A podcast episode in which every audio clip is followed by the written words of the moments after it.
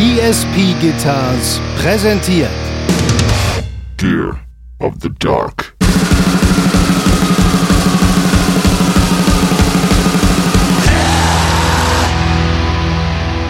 Hell yeah, wir rocken. Wir sind richtige Rocker. Und hier kommen unsere rockenden Songs. Halt dein Maul. Das ist so ACDC für mich in a nutshell. ja, das ist hart und schrill, genau wie ihr es mögt. So, ne? Äh, ja.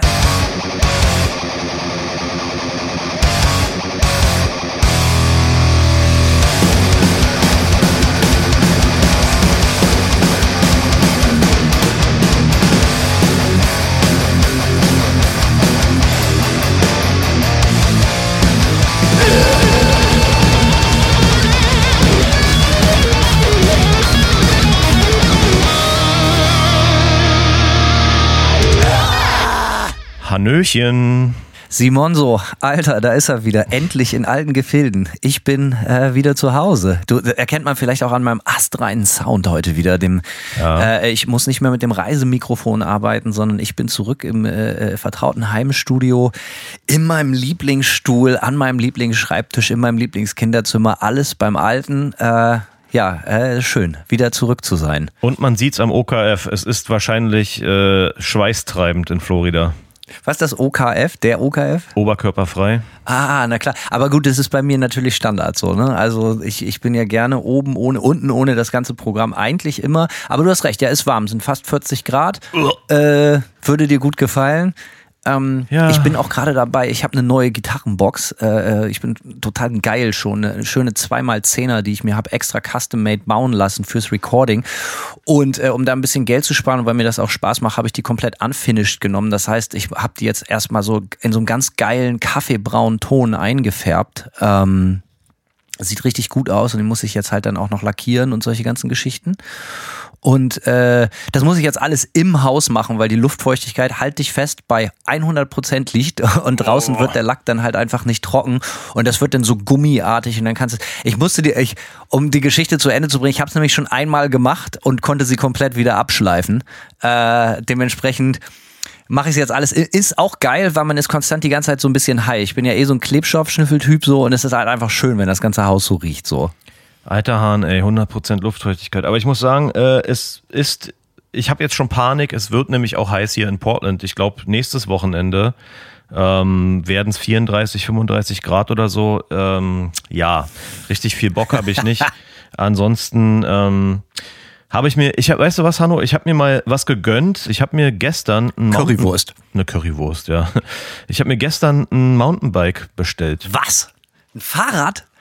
Ich weiß gar nicht, wie du auf dem Fahrrad. Kannst du Fahrrad fahren? Ge- Haben wir noch nie drüber geredet. Natürlich kann ich Fahrrad fahren. Ich hatte, ich habe vor, mein erstes YouTube-Rabbit Hole meines Lebens war so vor 15 Jahren oder so, bin ich auf einmal total auf Fahrräder steil gegangen und dann habe ich mir damals äh, hart erspart irgendwie ein Mountainbike und ich bin völlig durchgedreht auf dem Teil. Also ich bin dann halt auch echt äh, mehrfach die Woche irgendwie 60 Kilometer Rad gefahren und so und äh, Wow. ja, ja, ich habe, äh, es war, war total, war die totale Erfüllung. Ich bin überall mit dem Fahrrad hin und ähm, ja, jetzt habe ich äh, nach Jahren, nach zehn Jahren Pause quasi mir endlich wieder ein neues äh, Mountainbike bestellt. Geile Idee. Du hast gerade was total Kluges gesagt, Simon. Immer wenn wir jetzt neue Sachen haben, egal ob Mountainbike oder Gitarre, die Rubrik heißt ab jetzt hart gespart. Hart gespart, ja, auf jeden So haben wir hart drauf gespart. Das hat mir gut gefallen. Ich weiß nicht, ob das ein fetziger Berliner Spruch ist oder ob es ein Zufall war. Ein Zufall. Limerick. Ah, äh, hart gespart. Äh, Rubrik hart gespart. Simon unter hart gespart. Was gibt's diesmal? Äh, kann man die Marke nennen? Ist das irgendwie was Besonderes? Die Mountainbike-Fetischisten da draußen kriegen jetzt ein feuchtes Höschen oder so? Ja, vielleicht ein bisschen. Ich habe mir ein Specialized mit einem Carbonrahmen geordert. Stani, Alter, ohne Carbonrahmen geht eigentlich gar nichts. Ja, ist richtig, ja. Nee, ist, äh, Wow. ich habe auch eine Gitarre verkauft tatsächlich dafür. Ähm, Hart gespart eben. ja, hart gespart und Gitarre verkauft. Ähm, Was muss man legen? Komm, wir sind hier transparent. Zweieinhalb. Ich glaube, das ist gar nicht so weltfremd für ein richtig geiles Fahrrad, oder? Auf keinen Fall. Das ist, äh, was Carbonrahmen angeht, der absolute Einstiegspreis. Okay, verstehe. Ich habe mir nämlich bei Craigslist, also haben wir schon oft besprochen hier, wie so Kleinanzeigen, habe ich mir mein Fahrrad hier für einen Huni gekauft. So, ne? Das zeigt ja wieder, Aber gut, wir sind halt unterschiedliche Typen. Du, so. das Ähm, Ding ist halt, äh, du darfst natürlich nicht vergessen, A, das Klima hier erlaubt natürlich viel Aktivität und es gibt hier im Umkreis von Portland so abgefahrene Mountainbike-Trails, Alter. Äh, da, ja, kann man, ich glaube, im 100-Dollar-Fahrrad würde ich da sehr schnell sterben. Das Ding ist, äh, dass das Klima, hast du vollkommen recht, hier eigentlich nicht erlaubt und ich bin so abgedreht, ich mache das trotzdem. Kurze Anekdote, ich bin, wir haben äh, letzte Woche Samstag auf dem Mainstream gespielt, relativ spät, wir waren so um kurz nach elf von der Bühne eingepackt, zurück nach Bremen ins Studio gefahren, ausgeladen und Irinsch hat mich direkt am Flughafen rausgeschmissen. Das heißt einfach mal eine ganze Nacht nicht gepennt. Eieiei. Spielt mir jetzt aber in die Karten, weil ich halt einfach wirklich kompletten Jetlag übersprungen habe. Ist wirklich äh, komplett sofort ins Normale übergegangen. Was so ein bisschen witzig ist, da reden wir vielleicht auch nochmal getrennt drüber, wie denn so das Leben auf Tour beziehungsweise in der alten Heimat Deutschland ist. Man hat ja nicht viel dabei und alles ist immer überschaubar und einfach und hast du nicht gesehen. Und kaum kommt man hier zurück in seine in seine Zentrale der Macht, ja, wo die ganzen Instrumente sind, die ganzen Computer, das große Haus und pipapo. Ich schwöre, ich habe dann Sonntagnacht gepennt, bin Montagmorgen aufgewacht und habe sofort so panische Schnappatmung gekriegt, weil ich überhaupt nicht wusste, weil ich so total erschlagen war von meinen ganzen Pflichten hier. Und Ja. um halb zehn morgens saß ich dann auch schon bei 33 Grad äh, auf dem Rasenmäher und habe halt erstmal äh, den Rasen gemäht, weil ich diesen unfassbaren Drang hatte, ich muss unbedingt produktiv sein und was machen. Ich muss mich jetzt erstmal so ein bisschen wieder locker machen und etwas gehen lassen. Und wo kann man sich besser gehen lassen als im vielleicht besten Podcast der Welt, G -G Gear of the Dark. Und Florida. Simon, äh, ganz genau. Äh, ansonsten würde ich behaupten, äh, es gab wieder viel Fanpost, oder? Äh, die gab's auf jeden Fall, ja. Ähm, ich werde einfach mal vorlesen. Unter paper.me slash gear of the dark haben gespendet. Ähm, Lukas Düll. Hier ein paar flinke Faxetaler, damit ihr euch mal wieder herrschaftlich die Hörner in den Helm hämmern könnt.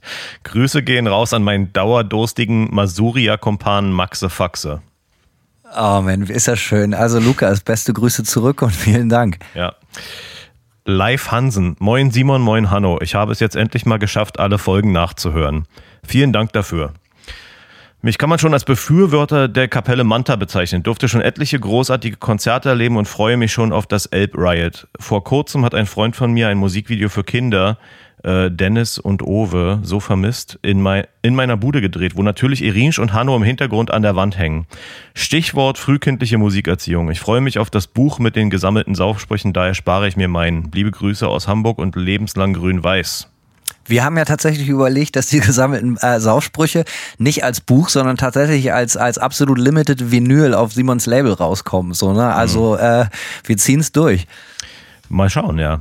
Werner Focke, ein oft gelesener Name hier. Äh, kleines Taschengeld für weitere Tankstellen, Wodka-Käufer auf Tour und falls der kleine Hunger kommt. Gönnt euch eine Rast-Tankstellen-Bockwurst mit Brötchen und idealerweise Bautzner Senf. Groß Werner aus Sulingen. Werner, danke. Mir fällt immer auf, dass Werner, Werner Focke schreibt immer Werner aus Sulingen. Ich frage mich, ob er der einzige Werner in Sulingen ist. Vor allen Dingen ist die Frage auch, ist es dasselbe Suling, wo auch das Reload äh, stattfindet, wo wir dieses Jahr auch spielen? Und wenn ja, Werner, High Five hoffentlich. Genau. Ans Anheim. So, moin, ihr Penner. Ja, das fängt doch schon mal gut an. Da, so endlich. Wieder zurück. Schön. Es gibt nichts Schöneres, als zu Hause zu sein. Auf jeden Fall. Könnt ihr mir verraten, warum mein Helix immer spinnt, sobald es auf die Bühne geht, aber nachdem ich fünf Minuten verzweifelt jedes Kabel getauscht und umgesteckt habe, alles läuft wie Hussein Bolt, die 100 Meter. Egal, Hauptsache ihr knistert euch ordentlich einen in die Tüte. Macht weiter so einen Gruß an Flo, den alten Heckenpenner. Hast du was zu sagen zum Helix? Bist du vertraut damit? Also ich meine, wenn wir das Gear Nerd, äh, äh, die, die, die, die, die äh, wie sagt man, die Tür schon aufmachen, lass uns da kurz zwei Worte drüber verlieren, bitte. Ja, ich habe äh, mit dem Helix selbst leider keine Erfahrung. Ich habe früher allerdings ähm, bei W-Farm tatsächlich ein Line 6, äh, wie hieß das Ding, X3 live gespielt. Und ganz früher hatte ich sogar, ich hatte ein Line 6 Amp, ein Top-Teil. Kannst du dir das vorstellen, Hanno? Ja, weiß ich wohl. Hast du schon mal erzählt. Ah, ja. habe ich schon erzählt, ja. Ähm, und dann dieses Line 6 X3 Live war eigentlich ziemlich okay, ähm, vor allem in eine Röhrenendstufe, klang sogar sehr gut, aber ich hatte solcherlei Probleme tatsächlich nie. Das Ding hat, ist immer gelaufen wie eine 1, von daher kann ich dir leider nicht sagen, warum deins nicht läuft wie eine 1. Und das ist eben das Problem. So am Ende des Tages, wie, wie hieß der Kollege Felix? Felix? Ans Helix? Anheim. Ah, Helix. Ach, ans Anheim. Ganz genau. Das Ding ist halt so, ey, das, das, das sind alles solide Teile, aber mit sowas muss man leider Also sollte man nicht müssen, aber muss man wahrscheinlich im Worst-Case-Szenario, Murphy's Law. Es ist halt ein Computer, den du dir da auf die Bühne stellst. Und die machen manchmal einfach Zicken. Das ist irgendwie was anderes, als äh, du steckst eine Gitarre in einen Röhrentop und machst an. So, ähm, würde ich behaupten. Röhrentops machen ja natürlich nie Zicken. Man ja nie. Probleme. Aber du weißt, was ich meine. Ich sag mal so, die, die, sagen wir mal so, die, die Fehlerfindung ist, ist eventuell beim Röhrentop, okay, das Ding ist kaputt. So, Ende aus. Und dann machst du, hast du noch eine Gitarre, ein Kabel dazwischen und hast ein Boxenkabel und ein Kabel zur, zur Box, so, ne, so. Oder ein Pedalboard mit 30 Pedalen drauf. Wir hatten sowas. naja. Naja, machen wir mal. Ja, wir können dir leider nicht helfen, ans Anheim, mit anderen Worten. Äh, vielleicht einfach, weißt du, was bei mir immer hilft, ist einfach mal richtig hart draufhauen und dann hoffen, dass es besser wird. Einfach total ausflippen und alles kaputt schlagen, kenne ich genau. äh, seit Kindertagen, hilft immer. Und dann in, äh, äh, wieder zu sich kommen in so, einem- in so einem Trümmerhaufen und nichts als Asche und Schutt hinterlassen. Sowohl menschlich als auch Material. Ja, und alles bereuen.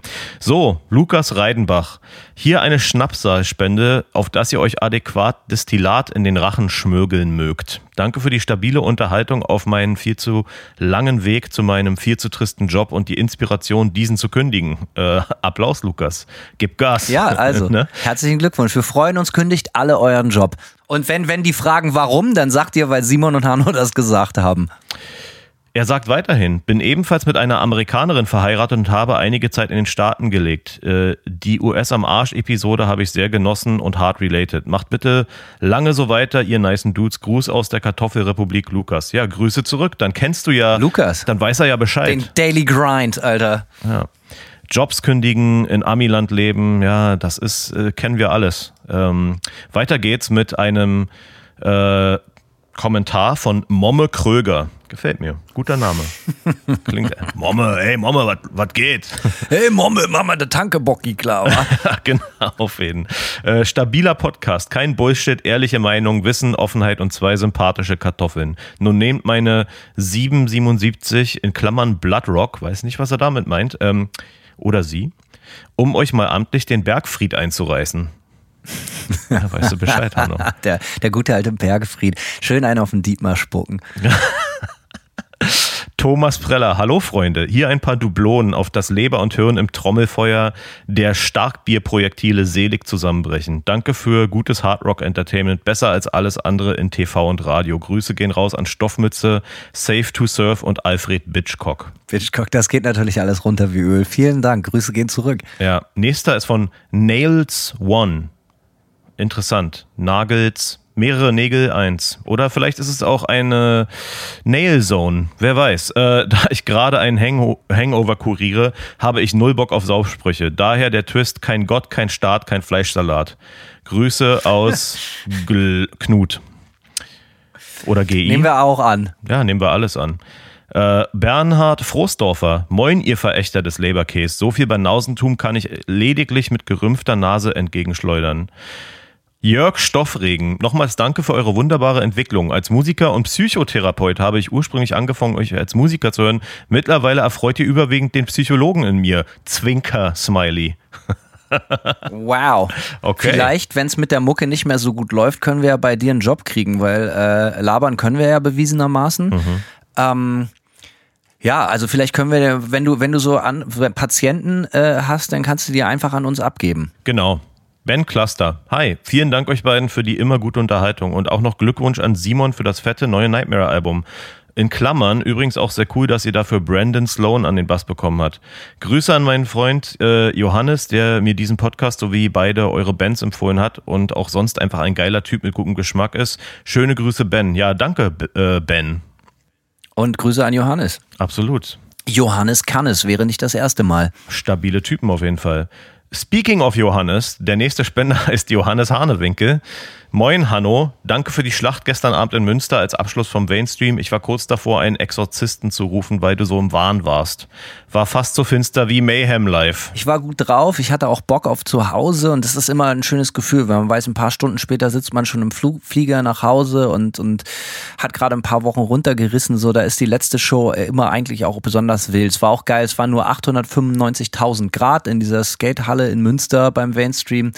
Äh, ja, war auf jeden Fall ein wildes Konzert. Alles klar, weiter geht es äh, mit Björn Grönewald. Zitat, ich mag vieles am Stiel nicht. Jesus. Fair. Ja, ich glaube, äh, da geht er auf meine ähm, äh, Essen am Stiel Tirade ein. Käse, Käse am Sti- Stiel war nicht so dein Ding, oder? Alles am Stiel war nicht so mein Ding und anscheinend haben Jesus und ich das gemeinsam. Das ist Ähm, nach wie vor völlig absurd. Für mich ist alles am, am Stiel halt eigentlich. Es ist eigentlich, es, wenn irgendwas Geiles ist am Stiel noch besser. Das ist meine Meinung. Okay. Bier am Stiel, so, das ist das Schönste. Ja, wenn was geil ist, dann am Stiel. Alles klar. Warst du auch früher so Fan von den Eis am Stiel-Filmen? Diesen Eis am Sti- Stiel, diese, diese, diese, äh, äh, diese Soft-Erotik-Filme? Ich habe nur noch sehr dunkle Erinnerungen daran. Ich erinnere, das Du bist so jung, Simon. Nee, ich kenne sie, aber ich kann jetzt nicht sagen, dass ich mir die so intensiv angesehen habe, dass ich mich an viel erinnern würde. Ich erinnere mich an Gedreht in Israel. In Israel, das wusste ich nicht. Ich erinnere mich Ja, nur so an sind, Strandszenen. Äh, äh, israelische, ja, es sind israelische Produktionen, die alle so aufgezogen waren, als wäre das so so Ami-mäßig. Ne? Die hatten so die ganzen, alle so Fettkorb und tolle und, und so Rock'n'Roll-Musik und Ja. 50er Jahre Autos, so Straßenkreuze. Ich fand das immer total geil. Und ab und zu gab's Brüste zu sehen, einfach mega nice. Alter. Ja. Ja, letzte Spende kommt von Thomas Sos-Gornik. Tag, ihr Eumel. Gestern auf der Heimfahrt habe ich Spit von der St. Pauli Sessions voll aufgedreht. Während dem Intro lässt es plötzlich einen riesigen Schlag und der Subwoofer war hinüber. Whatever, das war's wert. Absolut. Ja, der fette Gitarrensound bringt meinen Dampfriemen jedes Mal zum Glühen. Ja, also schön. Äh, ja, das freut uns natürlich. Also wenn wir mit, mit unserer Musik Sachen kaputt machen können, ist das Ziel eigentlich immer erreicht. Genau. Abschließend sagt er von der Kohle, hier könnt ihr euch beide äh, ein zwischen die Kiemen peitschen. Passt auf euch auf, euer Suppenkasper, Thomas. Ja. Thomas, machen wir so. Vielen Dank. Ja, alle an, danke, danke an alle, die gespendet haben. So, ihr wisst Bescheid, wenn ihr das auch machen wollt, wenn wir eure Sachen außer euer Gedicht vorlesen sollen. Äh, ihr wisst, wo ihr spenden müsst, nämlich unter Simon. Gear of the Dark. Nein, paypal.me slash Gear of the Dark. So rum. Versuch war es wert. Ja. So, alles klar, dann wollen wir ans Eingemachte, ne? Also, ich weiß gar nicht, wie ich anfangen soll. Also Simon und ich, äh, wir sind ja schon in einem biblischen Alter, ne? Da muss man ja eigentlich von, von sprechen, so. Und äh, sein Leben lang äh, setzt man sich als großer Musikfan, der wir ja beide sind, ich glaube, so viel ist fair zu behaupten, setzt man sich damit auseinander, äh, was man, oder, oder oft man ist in der Situation, dass man seine eigenen, seinen eigenen Musikgeschmack verteidigen muss oder fühlt sich genötigt, den Musikgeschmack der anderen anzugreifen, aus welchem Grund auch immer. Das kommt in den besten Familien vor und das ist auch das Schöne am Fansein. Es ist äh, allerdings wollen wir heute, wir fassen ein heißes Eisen an. Wir reden heute über die aus unserer Sicht äh, überbewertesten Bands der Welt. Nicht nur aus unserer Sicht, sondern wir haben auch ein bisschen recherchiert natürlich. Äh, Das stimmt. Und mal ein bisschen rumgeschaut, wer noch so als überbewerteste Band äh, oder Bands. Eigentlich hast du vollkommen recht. Ne? Es ist nicht nur, eigentlich ist es ja, so- also es ist halb Reaction, halb eigene Erfahrung so. Genau. Aber dieses Thema ist wieder eins der vielen Themen, die wir schon lange mit uns her, äh, äh, vor uns her rumjonglieren. Äh, äh, weil, aber irgendwie kommt, haben wir das Gefühl, das kommt bei euch auch immer geil an, wenn wir einfach so steile Thesen in den Raum stellen und ihr kotzt im Strahl. Und davon kriegt ihr heute ganz bestimmt genug. Das ist genau der Punkt. Wir ne, geben ja schon in unserer Podcast-Info damit an, dass es von uns ständig steile Thesen gibt. Heute, glaube ich, kann man sich darauf einstellen, dass es äh, auch eintrifft. Und wie immer mit Gewehr. Das bedeutet, äh, was wir sagen, hat eigentlich Hand und Fuß und ist Gesetz. Richtig. Danach richtet ihr dann weiterhin euer Leben aus. Ganz genau. Also egal, äh, auch hier der Kollege, der, ne, der, der Psychotherapeut ist, der kann das seinen Patientinnen und Patienten in Zukunft sagen, so ja, ich sehe es anders, aber Simon und Hanno haben Folgendes gesagt. Ja, genau. Und genau so sollt ihr aus dieser Sendung rausgehen. Wie fangen wir mal an? Wir haben uns gestern lange drüber unterhalten. Wir in unserer Redaktionskonferenz in unserem äh, äh, Büro im großen Tower, wo uns dann so Kaffee gereicht wird und so. Äh, Mhm. Von Robotern. Praktikanten und äh, Faxe äh, von einem Faxgerät so Sachen zutragen und so. Ähm, so könnt ihr euch das vorstellen. In etwa so ist es auch. Ähm, anstatt jetzt eine Band nach der nächsten runterzubeten, haben wir das Ganze mal so ein bisschen in Genres aufgeteilt. Und Richtig. Wir fanden gestern, das war unglaublich klug. Und ich bin heute Morgen aufgewacht und habe äh, die Redaktionssitzung nochmal so Revue passieren lassen und habe mir überlegt, das war echt unglaublich klug. Ja. Und wir hatten total recht. Würde ich auch sagen, weil wir natürlich dadurch dankbarerweise der ganzen Sache so ein bisschen einen Rahmen geben und nicht einfach nur chaotisch irgendwelche Bands in den Raum werfen und dann äh, ja äh, Es war einfach klug. Mehr muss man dazu nicht sagen. Es war einfach klug, so einfach richtig Simon und Hanno-Style. Kommt es bei dir denn noch oft vor, Simon, oder so viel wie vielleicht auch früher? Hat sich das mit dem Älterwerden geändert, dass du dich über Bands streitest? Also streiten im Guten, so sportlich. Ähm, das auf jeden Fall. Ich kann sagen, es hat, es hat stark nachgelassen, weil ähm, es für mich irgendwie, keine Ahnung, es ist ja, es ist ja schwer zu sagen, dass Musik für uns nicht auch identitätsstiftend ist. Als Musiker kann man das ja nicht behaupten. Ja, Musik ist definitiv identitätsstiftend. Daher ist man mit seinem Geschmack auch, äh, wie soll ich sagen, man spürt Leidenschaft und Passion auch für seinen Musikgeschmack. Daher bleibt es vielleicht manchmal nicht aus oder es bleibt auch nicht aus, Sachen so richtig scheiße und überbewertet zu finden. Aber mich darüber streiten tue ich schon lange nicht mehr, weil ich gleichzeitig auch ähm, gelernt habe, ähm, einfach, dass, dass ich die Sachen auch einfach ignorieren kann und mir dann was Geiles reinziehe.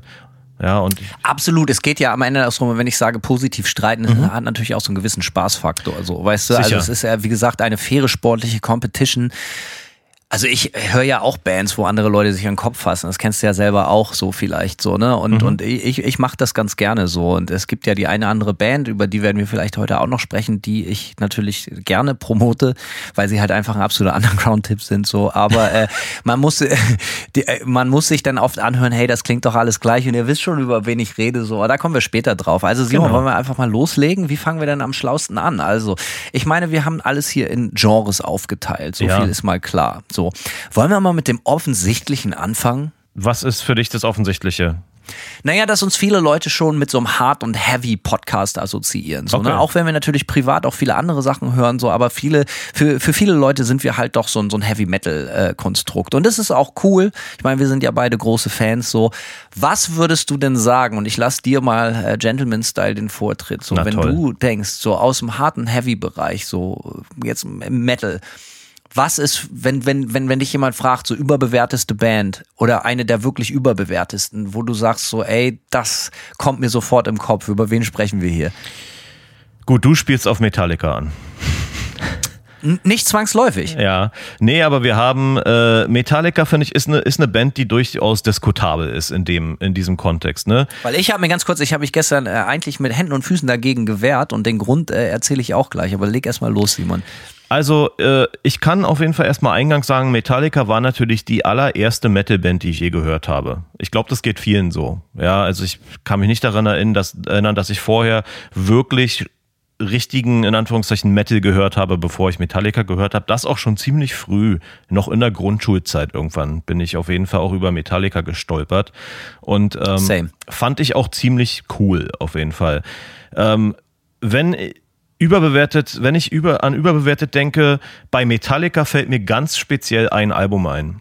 Und dieses Album ist Death Magnetic. Ähm, das war damals deren Comeback-Album 2008. Ich erinnere mich, als wir, wir waren zu der Zeit auf US-Tour, als die erste Single rauskam. A Day That Never Comes hieß die, glaube ich. Ähm, und diese, wir saßen im Van und haben die Premiere im Radio gehört, ähm, schön auf dem Ami-Rock-Radio und mussten teilweise echt auch so ein bisschen lachen, weil wir den Song so goofy fanden irgendwie so. Und, ähm, und die Platte hat damals so ein bisschen dieses Prä Prädikat bekommen, ja, nach Load und Reload ist es jetzt endlich wieder, ja, Metallica sind endlich wieder eine richtig geile Metal-Band. Und ich finde ganz ehrlich, wenn man das vergleicht mit den alten Alben, ähm, wirkt es ich finde, das wirkt irgendwie wie die Amateurversion von Metallica. Und ich habe das Gefühl, dass die Leute einfach nur froh waren, sagen zu können, Metallica macht jetzt wieder ihren alten Sound und dabei über die Qualität extrem ja, hinweg poliert wurde. So war ich ganz ehrlich, ich finde die Platte. Aber machst du es ja, es ist natürlich schwierig jetzt an einer Platte festzumachen. Die Frage ist ja, wie, wie, also ich meine,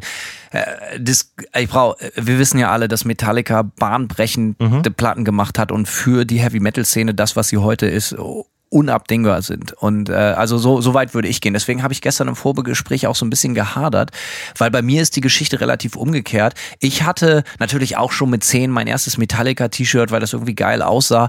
Aber die Band hat mich eigentlich immer eher genervt und total kalt gelassen. Ich habe einfach anderen Sound gehört. Ich war dann halt eher so, so auf Classic Rock, ACDC und so oder halt eben schon auf Sepultura. Und äh, jeder hatte halt einfach Anfang der 90er Jahre das Black Album und auf jeder Party lief dann irgendwann auch Nothing Else Matters und so und das war für mich so, Alter, was ist denn das für ein Scheiß? So, schockt ja mal gar nicht. Und das hat ganz, ganz, ganz lange gedauert, so ähm, bis ich, also ich hatte so eine kurze Phase, das war noch bevor ich so Punk für mich entdeckt habe, da haben Buzzy und ich die Ride the Lightning gehabt und das fanden wir schon geil, weil das war schnell und hart und, und irgendwie geil so. Ja. Aber das habe ich dann für Punk dann sehr schnell in der Ecke liegen lassen so. Und äh, dann mit so 30 plus kam das eigentlich erst bei mir, dass ich glaube ich durch die Master of Puppets so richtig entdeckt habe, wie unfassbar gut ich diese Band finde. So, also jetzt gerade, es ist natürlich immer so ein bisschen albern so, aber doch wirklich gerade alles eben bis inklusive dem schwarzen Album. Und deswegen kann ich eigentlich überhaupt nicht behaupten, dass die Band in dem Sinne überbewertet ist. Aber dahingehend vielleicht überbewertet schon, dass halt eigentlich die Band sich ja natürlich null weiterentwickelt hat, sondern sich eigentlich so auf alten Sachen ausruht und versucht, die wiederzumachen und halt leider nicht ganz so geil wie die Sachen, die sie früher gemacht haben. So. Ja, deswegen, deswegen mache ich das so an dieser Platte fest, weil das für mich und ich kann das auch für eigentlich alles danach sagen. Also ich finde eigentlich alles, was Metallica seit ihrem, wir sind jetzt wieder eine Metalband Comeback sozusagen rausgebracht haben, fand ich äh, ja schwierig irgendwie und ich habe das schon mehrfach angesprochen, dass ich die, äh, oder wir haben schon mehrfach über die Load und Reload gesprochen, ne? Und ähm, wie sehr die Band dafür auch irgendwie Schelte bekommen hat. Aber, aber keine Ahnung, ich finde dieses Comeback zum alten Sound wurde extrem aufgeblasen und ich finde, dass die Qualität der Musik das nicht reflektiert hat irgendwie und die Band nie an diese alte Stärke angeknüpft hat. Deswegen ist für mich Metallica eigentlich erst überbewertet seit, seit diesem Comeback, was für, für mich mehr gefeiert wurde, als es verdient ist. Das heißt aber natürlich nicht, dass die ganze Band überbewertet ist. Denn ja, du hast recht, Load und Reload haben wir schon oft besprochen. Und ich habe gerade jetzt auch beim Mainstream neulich wieder mit einem Kollegen drüber gesprochen. Äh, ein Kollege äh, von der Firma Universal, der, die mir freundlicherweise auch immer diese geilen Collector-Boxen zur Verfügung stellen und so. Äh, Grüße gehen raus. Und ähm, da ist mir aufgefallen, dass ich jetzt finde, oder ich habe die, die, die Behauptung aufgestellt, dass ich finde, dass Bands, dass dieses Load- und Reload-Ding jetzt im Nachhinein, dass es deutlich dass es viele Stilwechsel, also harte Stilbrüche von Bands gab, die deutlich schlechter gealtert sind als das. Auf jeden. So, das war damals ein richtiger bold Move und das war so ganz gewollt und wir haben jetzt die ganze Band komplett neu erfunden. Ob man das gut findet oder nicht, steht mal, äh, äh, äh, lassen wir mal unkommentiert so. Aber das war damals ein richtig geiler oder krasser äh, sehr, sehr, wie sagt man, so, so, so ein bold Move halt einfach. So, ja, ne? absolut. Ja, ja, ganz genau. Und die Band hat vor allem, darf man auch nicht vergessen, die war ja extrem erfolgreich, die Band, und hat auch ein großes Risiko damit eingegangen, ähm, ihre, ihre vielen Fans zu verbrennen damit. Ich finde nicht, dass die Reload gut gealtert ist. Ich finde, die Load hat erstaunlicherweise ein paar ziemliche Hits auf, äh, auf der, auf der ja, Scheibe. Ja, alles cool. Ich sag, ich rede jetzt auch mehr, als dass ich über die Musik rede, ist überhaupt die Bereitschaft, sowas zu machen, so Ja. nach, äh, nach 15 Jahren Band sein oder was, was wann Mitte der 90er, ja, seit seit- nach gut knapp 15 Jahren so. Und ich finde die Band dahingehend überbewertet, dass sie dann genau wie du sagst mit Death Magnetic zu einem Sound wieder zurückgegangen haben, so der so ein bisschen wieder auf wir sind jetzt wieder die alten, aber Genau. nichts von den neuen Sachen ist so gut, was wir eigentlich vor der Load und Reload gemacht haben. Und das, da muss man sich überbewertet vielleicht etwas gefallen lassen, wenn man bedenkt, dass die Band halt einfach immer noch wie die absolute Messe gehandelt wird. Und ich höre jetzt, sie haben ja gerade wieder live gespielt, ich habe nichts als gute Sachen gehört. Und die spielen ja auch unfassbar lang und die spielen halt auch einfach gut. Das sind halt auch einfach geile Musiker, die können das halt auch richtig gut auf die Bühne bringen. Und ich finde das auch alles total cool. Aber für eine Band, die jetzt äh, fucking 40 Jahre im Game ist, finde ich, ist da äh, ist es so, lässt mich die zweite Hälfte der Band einfach sehr, sehr, sehr kalt. Hast du über die neue Platte diese Diskussion mitbekommen, wo Leute angefangen haben zu sagen, sie fragen sich, ob die Platte von AI geschrieben wurde, weil, weil die Riffs, die Selbstzitate und die Riffzitate irgendwie A, sehr auffällig sind und B, auch die Songstrukturen irgendwie weird. Äh, ne, ich habe das irgendwie, ich habe das gelesen, habe ich mir mal einen Song reingezogen irgendwie und da fällt einem doch auf, dass die, das Songwriting ist extrem weird. Da spielen die dann halt auch einfach echt gefühlt 30 Mal das gleiche Riff, bis der Gesang einsetzt und der Song richtig losgeht. Und das wirkt tatsächlich alles so kompositorisch sehr eigenartig so. Ähm, Also das Gerücht habe ich natürlich gestartet. So, ne? So. Also das ist so, immer wenn irgendwo Scheiße erzählt wird, kannst du eigentlich so über ganz viele Ecken immer, das geht dann auf Hanno zurück. So. Alles klar, äh, super. Davon mal abgesehen, Äh, nee, habe ich nicht so mitgekriegt. Ich habe aber halt nur Leute gesagt, die gesagt haben, dass es so ein bisschen generic ist. So, Mhm. dass das Ja. halt so, wie du sagst, Selbstzitat ist ein schönes Wort. Das ist ein sehr positives äh, besetztes Wort. Aber man kann natürlich auch sagen, wenn man sich anfängt, so äh, äh, selber, dass die eigene Mucke nur noch so Folklore ist von dem, was man mal gemacht hat, so dann muss man vielleicht auch mal sagen, so, ey, braucht es das? Aber ey, ich bin da auch, ne, ich bin, jeder soll bitte so viel Musik ausscheißen, wie er möchte. So, ist alles total cool für mich. Aber ich finde, man muss sich auch den gefallen, wenn, wenn eine Band so unfassbar krasse, bahnbrechende Meilensteine rausgebracht hat, muss man sich dann natürlich auch umso mehr anhören, so, ja, nett, aber mehr auch nicht. Ja. So und äh, trifft es das überbewertet? Die Band als solches, was sie für Metal getan hat, ist natürlich überhaupt nicht überbewertet.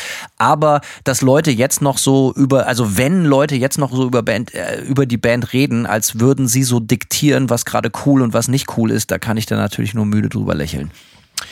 Das wohl richtig, ja. Als weitere Metalband, die ich extrem überbewertet finde, sind äh, mir Slipknot eingefallen. Sind mir auch eingefallen. Sehr gut, ja. Mein, äh, ich kann gleich erstmal zugeben, ich fand Slipknot am Anfang ziemlich, ziemlich geil, muss ich sagen. Also als damals die erste selbstbetitelte Platte rauskam, da war ich 14 und da stand ich im Saturn und sah nur ein Cover mit irgendwelchen neuen Ottos, mit irgendwelchen Horrormasken und habe sie mir ungehört äh, gekauft und bin nach Hause gegangen und reingelegt und das war ja doch schon relativ wildes Zeug. Ähm, und was bei der Band natürlich am Anfang extrem geil funktioniert hat, war dieser Crossover aus Image und Mucke. Das Ding ist allerdings, dass die Band seit dem dritten, ja, richtigen Album, sagen wir jetzt mal so, äh, die erste Platte, die selbstbediente war ziemlich wild.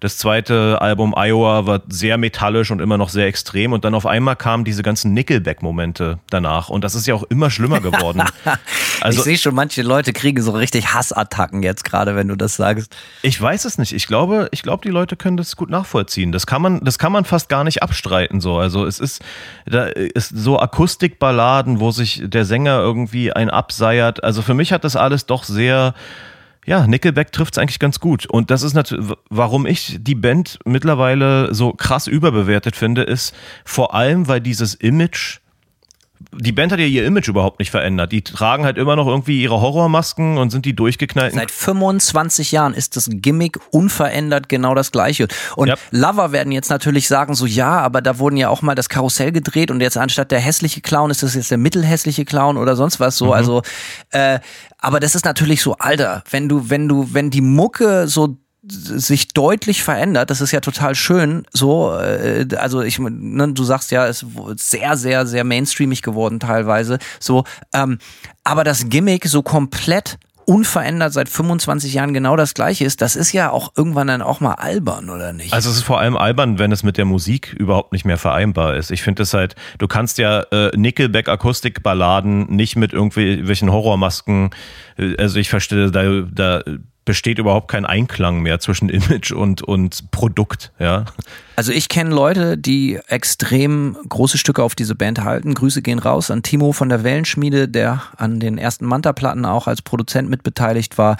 Der hat mir immer wieder erzählt, wie er die Band Ende der 90er oder so das erste Mal im Logo in Hamburg vor 400 Leuten gesehen haben. Und das war wohl die, wirklich die absolute Messe gewesen, so, ne? Und äh, so, und ich glaube das auch. Und ich, ich kenne so ein paar Leute, die genau das Gleiche erzählen. Und ähm, Um, die Band war ja auch so richtig, also ne, die war ja unter Teenagern halt auch so richtig, äh, du hast das kluge Wort Identitätsstiften benutzt, aber das war ja halt auch so richtig, so einfach richtig cool. Ich kann mich erinnern, äh, äh, dass mal zum Fasching oder so, Cunning, Grüße gehen raus, die haben sie sich alle so als Slipknot verkleidet und ich fand das einfach schon so alles so wahnsinnig albern, weil mit mir mit 17, 18 schon so, Alter, was denn das für ein billiges Gimmick? Aber gut, das lassen wir mal außen vor, aber ich fand die Band halt immer massivst überschätzt und halt einfach, und ich rede jetzt gar nicht von der Mucke so sehr, so, weil die Mucke gefällt mir sowieso überhaupt nicht, dieser Stil von Metal und gefiel mir auch nie. Aber ich kann natürlich sehen, dass das geil war und dass das, die den zu Recht Erfolg hatten. Aber dieses ganze Drum, Brum, Brumborium drumherum, hat mich immer massiv kalt gelassen und zu sehen, dass sich das 25 Jahre nicht geändert hat, finde ich auch eigentlich sehr, sehr schwach. Und ich habe sie das letzte Mal hier 2019 mit Behemoth und mit Gojira hier in Tampa gesehen. Ähm, ja, bin ich auch so, habe ich, habe ich auch nach 30 Minuten gegangen, löst einfach nichts in mir aus, so gar nicht. So, also unterschreibe ich sofort. Über absolut überschätzte Band, sicherlich geiler guter, solider Sound, aber ja, also für mich persönlich, I don't get it. Weißt du, wo ich sehe auch gerade noch ein bisschen Parallelen zu Metallica, gehe ich gleich drauf ein, aber ich habe Slipknot auch auf ihrer ersten Tour gesehen. Interessanterweise sollten die ersten, ich glaube, 99 auf Tour kommen. Äh, und dann wurde die Tour verschoben und in größere Läden hochverlegt. Und erst sollte es im SO36 stattfinden und dann ein paar Monate später war es dann in Berlin in der Columbia-Halle. Diese Show war extrem wild, kann man anders nicht sagen. Die Band war wild. Das kann aber nicht das erste gewesen sein, Simon. Wie Doch, gesagt, Logo fast vier, das fast 400 Leute in Hamburg. war die erste Europatour der Band.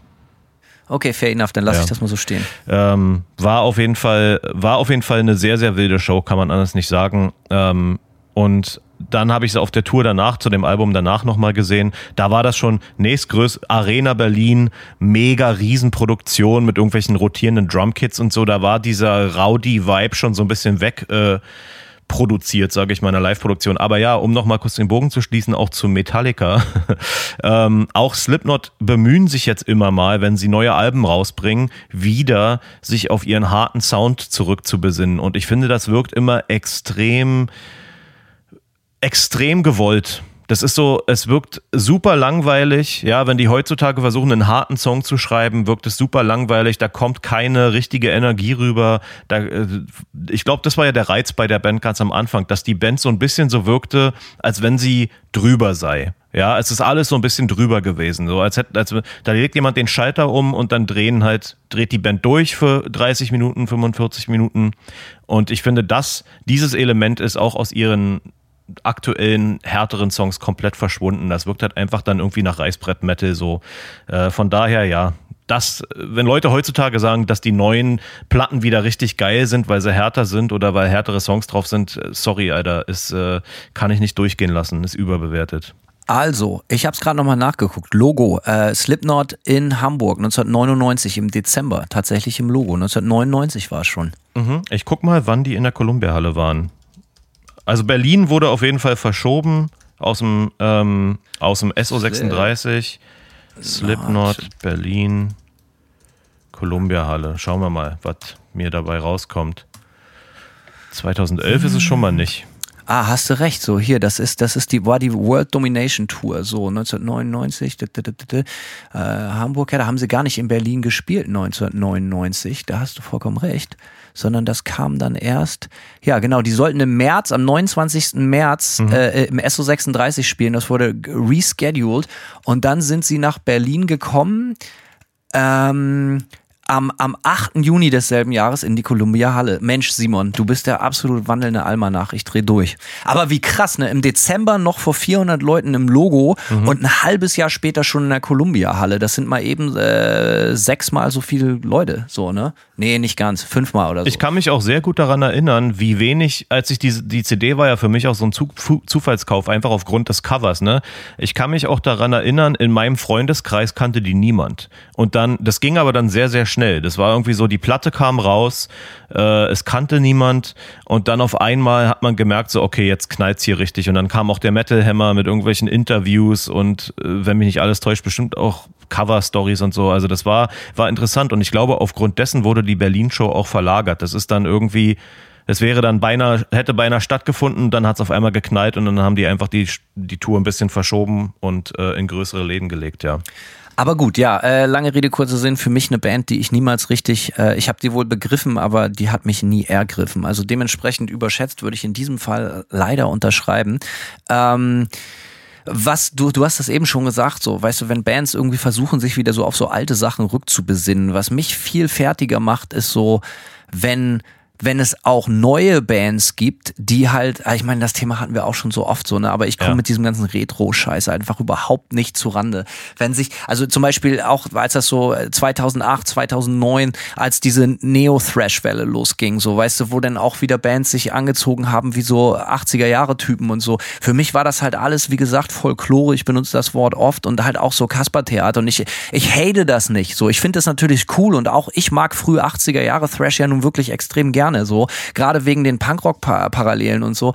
Aber äh, das hat mich immer total kalt gelassen und ich konnte es bis heute nicht verstehen, warum diese Bands so derbe gefeiert werden teilweise und und äh, also äh, das ist so, weißt du, so also man nimmt sich so eine Schablone und stülpt die sich über und muss halt einfach nur ganz gut spielen können und ein paar gute Songs schreiben. So, aber das ist so, also das finde ich wahnsinnig überschätzt. Und das äh, machen viele, viele, viele Bands so und das, also es gibt ja im Death Metal ganz genauso. Ja, im Death Metal äh, finde ich, Jetzt hast du in den letzten Jahren im Death Metal diese in Anführungszeichen Oldschool Death Metal Welle, wo im Grunde genommen alles klingt wie die Incantation Demo äh, irgendwie und es ist kein Plan. Es lässt mich alles auch komplett kalt muss ich einfach sagen. Und davor war es HM2 Death Metal, so, ne? Und ich finde das ja, halt darüber müssen wir natürlich auch drüber reden. So, das war halt auch geil. Das war dann auch aufregend, so. Auf einmal alle so, okay, jeder Entombed Sound hast du nicht gesehen. Und das war dann auch für, da kamen ja auch ein paar geile Bands, so Trap Them und solche Sachen.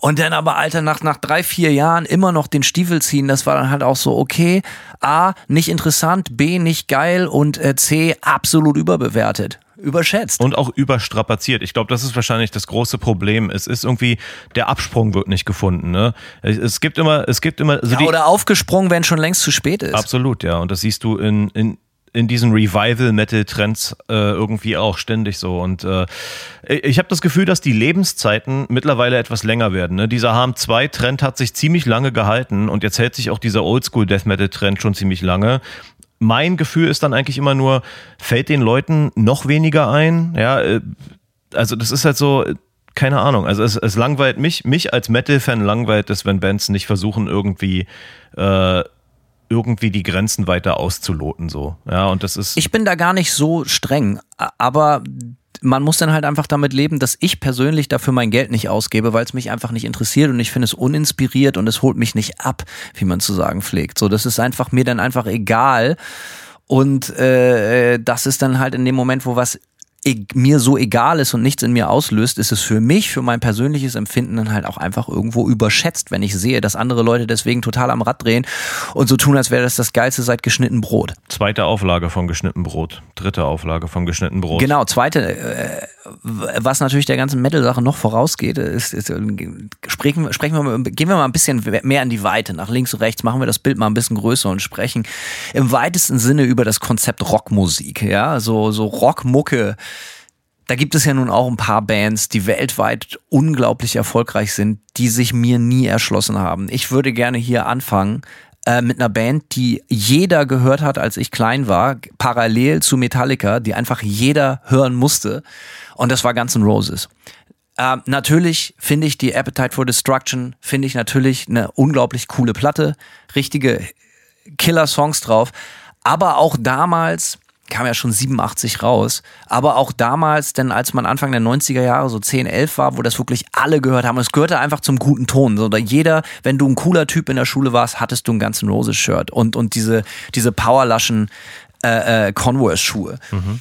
Und Basi, mein bester Freund Basi, ich habe ihn hier und da schon mal erwähnt, hatte natürlich beides auch. Basi hatte natürlich sogar auch das Axel Rose äh, äh, äh, richtig breite Bandana um den Kopf und geil. Undercut und die ganze Sache.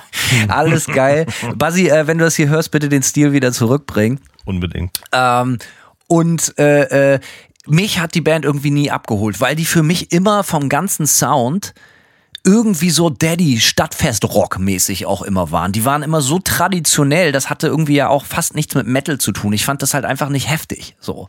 Also klar hier Take Me Down, Paradise City und so alles cool und Knocking on Heaven's Door, aber das war für mich so mitklatsch, mitsingen Rock, Alter, das war im schlimmsten Moment für mich einer auf einer Stufe wie was weiß ich, fucking Fury in the Slaughterhouse oder so eine so, so, ei, so ein ei, ei.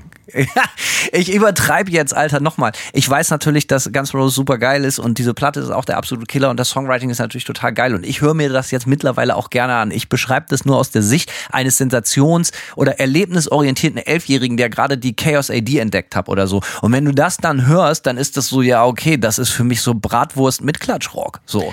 Ja, also ich kann zu Guns N' Roses eigentlich nur eins sagen. Außer der Appetite for Destruction äh, ist alles von der Band an mir vorbeigegangen. Das sind so Sachen, da hörst du dann mal rein und da merkst du dann, da ist schon so nach einem Song, merke ich schon so, okay, ich habe hier echt null Interesse. Ja, die Songs sind nicht, die Songs sind nicht so hittig. Es gibt hier hier und da vereinzelte Singles irgendwie, aber im Großen und Ganzen ist es ist alles, also alles an der Band an mir vorbeigegangen und dann haben sie sich ja auch ziemlich irgendwie aufs Maul gelegt mit der, was war es, Chinese Democracy oder was auch immer. 2008. Mhm. Ja, das ist ja äh, äh, auch ziemlich, naja, ich sag mal so in der in der Publikums Missgunst ziemlich gefloppt. Aber ich sag mal, für mich persönlich würde, ich würde sagen, die Band ist für mich überbewertet in dem Sinne, dass außerhalb von Appetite for Destruction eigentlich für mich nichts Relevantes aus dieser Band jemals rausgekommen ist. Und auch so viel Image, jetzt nicht ein Gimmick, wie, wie, wie Slipknot das hatten, aber so ein mhm. Image, so dieses Bad Boy-Ding. Also diese Band war dann halt ja auch einfach nur so, legendär dafür, also Konzertabbrüche, Drogen, hast du nicht gesehen und einfach so. Ich meine davon abgesehen, dass Axel Rose halt auch schon so richtig viele assige Sachen von sich gegeben hat, halt auch so inhaltlich, so richtig widerliche Sachen so. Äh, das mir jetzt aber total lade, darüber rede ich nicht, sondern ich sag nur so, die Band war irgendwie so komplett aufgeplustert und aufgeblasen und irgendwie die Mucke hat das nicht gebackt. So natürlich klar, ey, wenn ich November Rain höre, finde ich auch geil, einfach als krasse Komposition und solche Sachen so, ne? Und aber man darf nicht vergessen, so ich würde sagen, zwischen 91 und Anfang 94 war die Band neben Nirvana und Metallica die größte Rockband der Welt. So, ne? Ja. Und im Gegensatz zu Metallica, die ja schon Anfang der 90er ja auf zehn Jahre mehrere Klassiker-Alben zurück gucken konnten. Oder Nirvana, die ja, können wir später auch noch drüber reden, die ja wirklich zumindest irgendwie diesen, diesen Mainstream-Spagat hingekriegt haben und halt das schon revolutionär war, war ja die Mucke von Guns N' Roses halt einfach echt richtig fucking altbacken. Durch und durch unaufregend und einfach nur die Typen haben halt geschockt, so, ne? Im Grunde genommen ist es so, die Band hat halt mit der Appetite for Destruction einfach ein paar richtig gute Songs geschrieben, so. Aber natürlich hat das, war das jetzt nicht bahnbrechend und klar, interessanter Vergleich mit Metallica natürlich, wenn man das so äramäßig äh, quasi ein, eingrenzt und, ähm, und dann diese Bands vergleicht. Klar, also die hatten natürlich vor der Appetite for Destruction nicht schon diverse Alben, die irgendwie Klassiker geworden sind. Und die Appetite muss man auch nochmal sagen, absoluter Slow Burner, die kam 87 bereits raus und erst Anfang der 90er so, äh, oder so, war die in, in den europäischen Kinderzimmern, war das die größte Band. Dann kam dann natürlich auch sehr schnell die Use Your Illusion 1 und 2 und so. Mhm. Äh, aber die haben halt auch ein paar Jahre halt einfach nur mit diesem Album zugebracht, so, ne? Ja, gut. Slowburn hat, äh, hat sich anscheinend trotzdem gelohnt. Ja, kann man jetzt aber natürlich über das Black Album von Metallica und äh, die Nevermind von Nirvana nicht behaupten. Das waren einfach über Nachts äh, Millionenseller. Auch, wie ich finde, vollkommen zu Recht. Das stimmt. Also Guns N' Roses für mich völlig überschätzt. Ähm, ich, ich spreche es einfach an, weil es einfach in den Kram passt. So, äh, die Leute haben damals gehört oder die, die, die Kids, die noch nicht ganz so auf dem Metal-Film waren, auch nicht zuletzt wegen den Beavis und Butthead T-Shirts, da gab es halt drei Komponenten. Das war Guns N' Roses, das war Metallica und natürlich ACDC. Ich war durch und durch, ich habe die Geschichte schon 12.000 Mal erzählt, warum ich so krasser ACDC-Fan war und auch immer noch bin. Ähm, ich verstehe jeden, der sagt, dass die Band überschätzt ist. Jeder verdient da natürlich für aufs Maul, aber ich kann den Ansatz verstehen. So, wenn Leute sagen so, ey, das klingt ja alles gleich und hast du nicht gesehen, ja, verstehe ich. Äh, Finde ich falsch, aber ich verstehe es. Weißt du was, ACD ist für äh, ACD. ACDC ist für mich eine Best-of-Band. Ich könnte mich niemals hinsetzen und ganze Alben durchhören, leidenschaftlich. Das würde auf jeden Fall nicht funktionieren für mich. Für mich ist es immer so, es gibt dann überall so die auf den Platten so zwei, drei Hits, äh, aber ja, das ist eine Band, wo ich immer zum Best aufgreifen würde. Was ich bei ACDC witzig finde, ist so ein bisschen, ich, wenn man sich mit der Band jetzt nicht super deep auseinandersetzt, da kannst du mich vielleicht korrigieren. Aber im Grunde genommen habe ich bei ACDC das Gefühl, dass die ganze Message der Band ist, Hell yeah, wir rocken. Wir sind richtige Rocker. Und hier kommen unsere rockenden Songs. Halt dein Maul. Das ist so ACDC für mich in a nutshell. ja, das ist hart und schrill, genau wie ihr es mögt. So, ne? Äh, ja, ich verstehe das. Und wenn wir, wenn wir jetzt natürlich ein unverändertes Gimmick äh, Slipknot vorwerfen, ich ja. meine, okay, ACDC fahren denselben Schuh seit äh, 1973, so. Äh,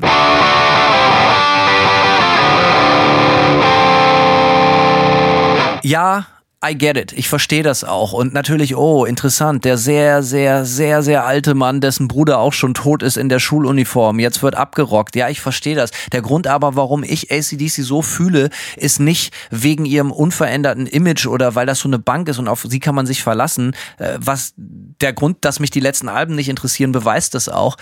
Aber diese Band hat für mich einen Sound erschaffen, der für mich maßgebend in mein Leben war und alles, was ich musikalisch denke, mache, fühle, bewerte, basiert auf dieser Band. Das ist natürlich, weil die Band mich zum richtigen Zeitpunkt am richtigen Ort erwischt hat. Aber für mich ist diese Band einfach, die hat einfach einen Stil und einen Sound kreiert. Also da, da kann man sich gerne drüber streiten, aber jetzt kann man natürlich sagen für den Laien, ja, aber das ist Four on the Floor Rock, das können ZZ Top doch auch, aber für mich, äh, ZZ Top ist eine komplett andere Band, mit mhm. auch nur einem Image, die aber auch total obergeil sind in dem, was sie machen. Ähm, aber ja, ich verstehe das mit ACDC, bei mir kommt das nicht an, weil die Band für mich halt einfach Religion ist. Aber ich verstehe, dass die Band leider, leider sehr viel Angriffspunkte liefert. Ähm, mehr kann ich dazu nicht sagen. Aber ich verstehe, wenn jemand sagt, hey, das ist ziemlich überbewertet. Und mit dem Best-of äh, verstehe ich auch, kann ich so nicht unterschreiben, weil ich die Band natürlich schon so schätze, dass ich ganz bestimmte Lieblingsalben habe. Und das sind bei mir auch sehr unpopulärerweise so 80er-Dinger wie Blow Up Your Video und solche Geschichten. Ähm, mhm. Und da höre ich natürlich schon gerne die ganze Platte und finde auch Songs geil, die jetzt nun ganz bestimmt nicht zum Best-of-Repertoire gehören. Aber ich verstehe, was du meinst dieses Best-of-Feeling habe ich halt richtig krass bei Guns N' Roses, wo du sagst so, ja, okay, fünf Songs reichen auch und da können wir die Band drauf runterstreichen. So. Ähm, ja, ich glaube, deren Best-of heißt äh, Appetite for Destruction. True. Was gibt es für, für Bands, die immer, was, oder Bands, die, die es noch nicht so lange gibt, die, also, die völlig überbewertet sind aus der Zeit? Also, mir fällt noch eine ein. Ich habe mich schon öfters über diese Band ausgelassen. Das ist auch wenn du eine Bottomline, eine Quintessenz aus dieser ganzen Folge, wenn wir irgendwann nachher aufhören, ziehen mhm. kannst, dann für mich stellvertretend für eine, für die überbewerteste Band der Welt sind für mich die Foo Fighters. Interessant, ja. Ähm ich kann es nicht mehr fucking hören. Jeden Tag schalte ich den TV-Apparat an oder schlage die Zeitung auf oder mache das Internet an oder oder oder und Dave Grohl hat wie ein Wunder gerade wieder irgendwas total Cooles gemacht. Was total nettes. Und dann ist da, was total nettes oder total cooles oder es war wieder ein total heartwarming Moment, weil irgendwie ein Kind Schlagzeug gespielt hat oder oder fuck big fucking news. I get it. Okay, ihr seid die besten Menschen der Welt. Ich hab's verstanden. Und neben dem, dass ihr die besten Menschen der Welt seid, macht ihr halt auch richtig durchschnittlichen, sehr langweiligen Stadionrock. Für erwachsene, pisslangweilige Spießer, die außer eurer Platte nur noch zwei andere Platten im Regal haben und das wäre die Californication von den Red Hot Chili Peppers und What the Story fucking Morning Glory von Oasis. Peace. Mic Drop. Alter, kann ich mich aufregen. Ohne Scheiß. Und das sind auch alle so, ich bin der größte Foo Fighters Fan. Das sind die lang, die, die, die haben, die sehen aus wie Ikea-Regale, diese Menschen. Ohne Scheiß, Alter. Und ich, ich, ich, ganz normale Gedanken. Und ich bin wieder da durchgepeitscht. so, so, aber es ist ja so. Es ist ja so. Das ist so, Alter, wenn, wenn ich so pisslangweilig in a nutshell zusammen, also das ist so, Boah, Alter, weißt du noch früher, als wir fetzig waren, bei unserer Abifahrt, da haben wir immer Foo Fighters gehört, das hat so derbe gerockt und ja, und Klammer auf, Klammer zu, das erste Album und insbesondere das zweite Al Album, Color and the Shape, ist ein absolutes Meisterwerk. Absolutes Meisterwerk, brauchen wir nicht drüber reden. Aber alles andere, was danach kommt, Alter, natürlich weiß ich, dass der Typ ein begnadeter Songwriter ist und dies und das, aber für mich ist der Typ einfach nicht Tom Petty und auch einfach nicht Nick Cave. Fair. So, das ist, das kommt einfach, das ist für mich einfach ein, ein riesiger Unterschied. So, aber der Typ weiß halt einfach, wie man catchige Rock, catchige Rocksongs schreibt, die niemandem wehtun, mit denen man Freund von allen, aber gleichzeitig auch niemandem wird. Ja, also ich kann zu, wow. Foo, zu Foo Fighters eigentlich nur eins sagen. Ich kenne keinen äh, persönlich, der denkt, dass die Band ähm, der die Band, der meiner Meinung nach die Band überbewertet. Ich habe das Gefühl, dass das so eine, das ist von mir so weit weg, das findet in, im Mainstream statt, wo sich die Frage meiner Meinung nach gar nicht gestellt wird, wie äh, ob Bands überhaupt noch künstlerisch bewertet werden oder ob es nur darum geht, dass die Songs im Radio einem gut reingehen und man mitträllern kann. Deswegen habe ich ja. total, ne, deswegen habe ich total äh, bin ich da total disconnected von irgendwie. Ich sehe, äh, ja, ich habe die Band noch nie als überbewertet wahrgenommen, weil ich nicht das Gefühl habe, dass es überhaupt eine Rolle spielt bei denen. Ist so mein Eindruck. Doch, ich, ich, ich kenne Leute, die, für die ist die Band Religion und das ist auch cool. Ich kann auch weiter mit dem befreundet sein. Jeder hat sein Recht auf seine falsche Meinung. So und äh, aber alles, was diese Band macht, ist lame. Alles, was sie, alles ist immer so super sympathisch, Alter. Die sind Ja, ja. wie Oliver Geissen, der sympathische Prototyp. Alter, Mensch, toll, Mensch. So, Toll, Olli. Supi. Ja, toll, Olli. So, der, toll, Dave. So, David. Tolli. So. Und alles, was die machen, ist so unfassbar lahm einfach. Und ey, wir wollen hier wieder so richtig abrocken, irgendwie zu Ende der 2000er. Wir machen jetzt mal wieder richtig Punkrock, Alter. Wir bauen uns jetzt ein, wir nehmen alles bei Dave in der Garage auf. Ja, Big Fucking News. Da haben sie sich für zwei Millionen Dollar ein Studio in seine riesige Garage, die größer ist als unsere eins Häuser gebaut. Was hat denn das mit Punkrock zu tun? So. Und nur weil Lemmy in deinem Video sitzt, ist das halt auch immer noch nicht krass. So. Das war so ziemlich die Pein ich erinnere mich an die Doku, die die auch darum gemacht haben. Das war so richtig realitätsfern auch, ne, muss ich sagen. Also ich finde da, Ja. ist, ne, weil du auch überhaupt Dave Grohls Image angesprochen hast, normalerweise ist der Typ relativ safe auf der sicheren Seite, weil er ja überhaupt nicht aneckt und immer zu allen nett ist, ja, und immer ist der nette Nachbar. Weißt du was? Aber ich muss auch sagen, ich hätte auch gern Dave Grohl als Nachbar, so einen schluffigen Typen, der immer nett ist. Ne? Digga, ich finde den auch richtig cool, versteh mich nicht falsch. Ich finde den auch menschlich, wenn ich den reden, höchstgradig, äh, höchstgradig sympathisch. Mhm.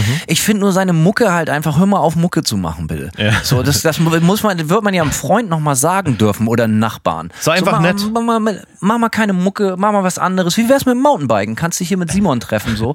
Und, äh, äh, genau, alles, was sie machen, ist so unfassbar uninspiriert und berechenbar und langweilig und ich finde es einfach, und gerade Dave Cole, der ja so ein Ungl also deep im, im Herzen, er ist ja wirklich Punkrocker und unfassbar kredibil, auch in den Bands, in denen er in DC gespielt hat. Und er kennt sich ja nun wirklich aus wie kein anderer. Und meine Liebe zu Nirvana ist fast so groß wie die zu ACDC. Da brauchen wir überhaupt nicht drüber reden. Aber Foo Fighters ist halt wirklich so, boah, das, wenn ich Foo Fighters höre oder sehe, dann fühle ich mich wie, wie, als ich neun Jahre alt bin und auf eine Party von meinen Eltern reinmarschiert bin und die Leute machen Witze, die ich nicht witzig finde und erzählen Geschichten, die mich nicht interessieren und mich nichts angehen. Das ist halt einfach, du stehst daneben und denkst, Alter, seid ihr ungeil.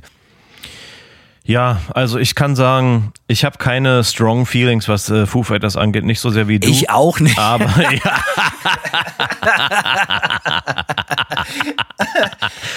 sicher, ist aus sicher. mir rausgekommen. Ja, Vertan. Du bist auf einer Bananenschale ausgerutscht und dabei sind diese Wörter aus dir rausgekommen, ja. Äh, Ich aber stehe dazu. So what?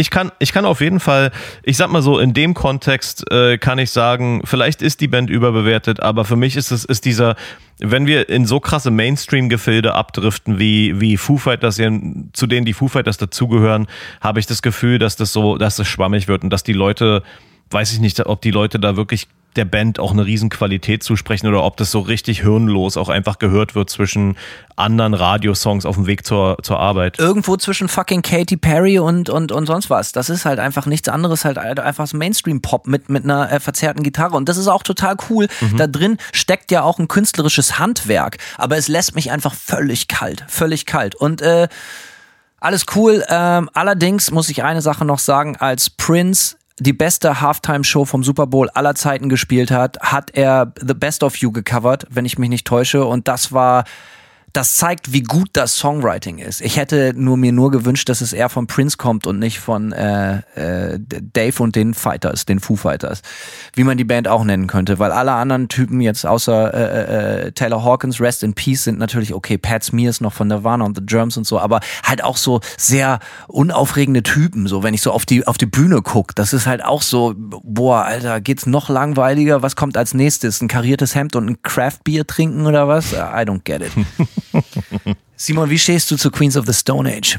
Äh, Queens of the Stone Age. Also ich habe eine Live-Erfahrung. Ich habe die Band mal live gesehen, äh, auch in der Columbia-Halle. Ich weiß nicht mehr wann. Und zwar waren die auf Tour zusammen mit den Eagles of Death Metal. War also das Doppelpaket. Eagles of Death Metal und äh, Queens of the Stone Age. Und das war diese Show war für mich extrem eigenartig. Und das eigentlich alles, was du gerade über die Foo Fighters beschrieben hast, war im Publikum der Queens of the Stone Age repräsentiert. Es war wirklich das durchschnittlichste Wochenend-Rocker-Publikum. Normalo-Rock. Ja, richtig, so ein richtiges Normalo-Rock-Publikum. Dino. Ja, absolut. Äh, Und da habe ich auch das erste Mal festgestellt, glaube ich, dass Bands, die lange spielen, mir richtig auf den Sack gehen. Weil die haben halt dann einfach knallhart irgendwie eine Stunde und 45 Minuten oder zwei Stunden und 15 Minuten gespielt oder so. Und als die dann von der Bühne gegangen sind und dann der Zugabenblock noch kam, bin ich dann auch abgehauen, der dann auch nochmal sieben Songs lang war oder so. Aber äh, ja, wie soll ich sagen, live furchtbar langweilig. Ich fand aber tatsächlich von der Band auf Platte doch relativ viele Songs ziemlich gut. Genau, das möchte ich als Disclaimer nochmal kurz sagen. So, ich finde, die haben unglaublich, ich weiß nicht, ich habe das Band das, die, das erste Mal auf dem Hurricane 19 99, glaube ich, gesehen. Da haben die um 11.30 Uhr morgens gespielt mit Erinsch damals, äh, äh, seines Zeichen Manta-Drummer, also wir waren da zusammen. Und Alter, das war so krass, die sind auf die Bühne gegangen. Josh hat so angefangen, Gitarre zu spielen, die Drums sind eingesetzt und da war wirklich innerhalb von Sekunden ein absoluter Hexenkessel. Also wirklich so richtig geiler Gewalt-Pogomob. Sowas, ja, Kinder, gab es damals auch noch bei Mainstream-Festivals. Das waren mal richtige Rock-Festivals. Da konnte man die eine oder andere geile Band entdecken. Heute natürlich völlig undenkbar. Damals auf jeden Fall noch richtig cool für 70 Mark. Und ähm, das war richtig geil und das hat mich dann halt auch total abgeholt. Witzigerweise, Alter, da gut, lass mich kurz, ich mache mir kurz eine Notiz, diese Band muss ich gleich noch erwähnen. Mhm. So, äh, Queens of the Stone Age, ich würde nicht sagen, dass die überbewertet sind. Ich verstehe nur dieses, dieses äh, nahe fanatische, nahezu fanatische religiöse Folgen dieser Band nicht. Das alles, wie, wie nennt er Josh Orm, Josh Ormy, wie, wie, wie nennt man ihn? Josh Wie spricht man das aus? Keine Ahnung, ich weiß ja, nicht. also irgendwie sowas. Ihr wisst, wen ich meine. Äh, dass alles, was er macht und alles immer total mega bahnbrechend interessant ist, das finde ich halt zum Beispiel nicht. Also ich finde, dass die Band unglaublich geile Songs gemacht hat. Ist für mich aber auch keine Band, die ich auf Platte jetzt sonderlich genießen kann. Ich habe die aus irgendeinem Grund auch schon total oft gesehen. Das erste Mal in San Diego, da waren die Vorband von Nine Inch Nails 2005. Ähm, da hatte der Gitarrist damals einen Herzkasper und das Konzert wurde abgebrochen. Nee, Moment, das war bei Nine Inch Nails, dass der Gitarrist einen Herzkasper hatte. So, äh, oh. Ja, das war ein bisschen doof. Und äh, dann durften wir alle nach Hause gehen. Aber wie gesagt, ich finde, dass diese Band auch so, äh, ich finde, die haben auch sehr viele Sachen gemacht, die mich persönlich total kalt lassen. Aber es geht da so ein bisschen um den Person Personenkult von, von Josh Om. Äh, äh, und ich finde das immer schwierig, wenn, wenn man immer denkt, dass was jemand macht, dass es immer uneingeschränkt direkt geil ist. Und jetzt komme ich nämlich auf, worüber ich eigentlich reden will. Eine der überbewertesten Bands für mich aller Zeiten ist Kais.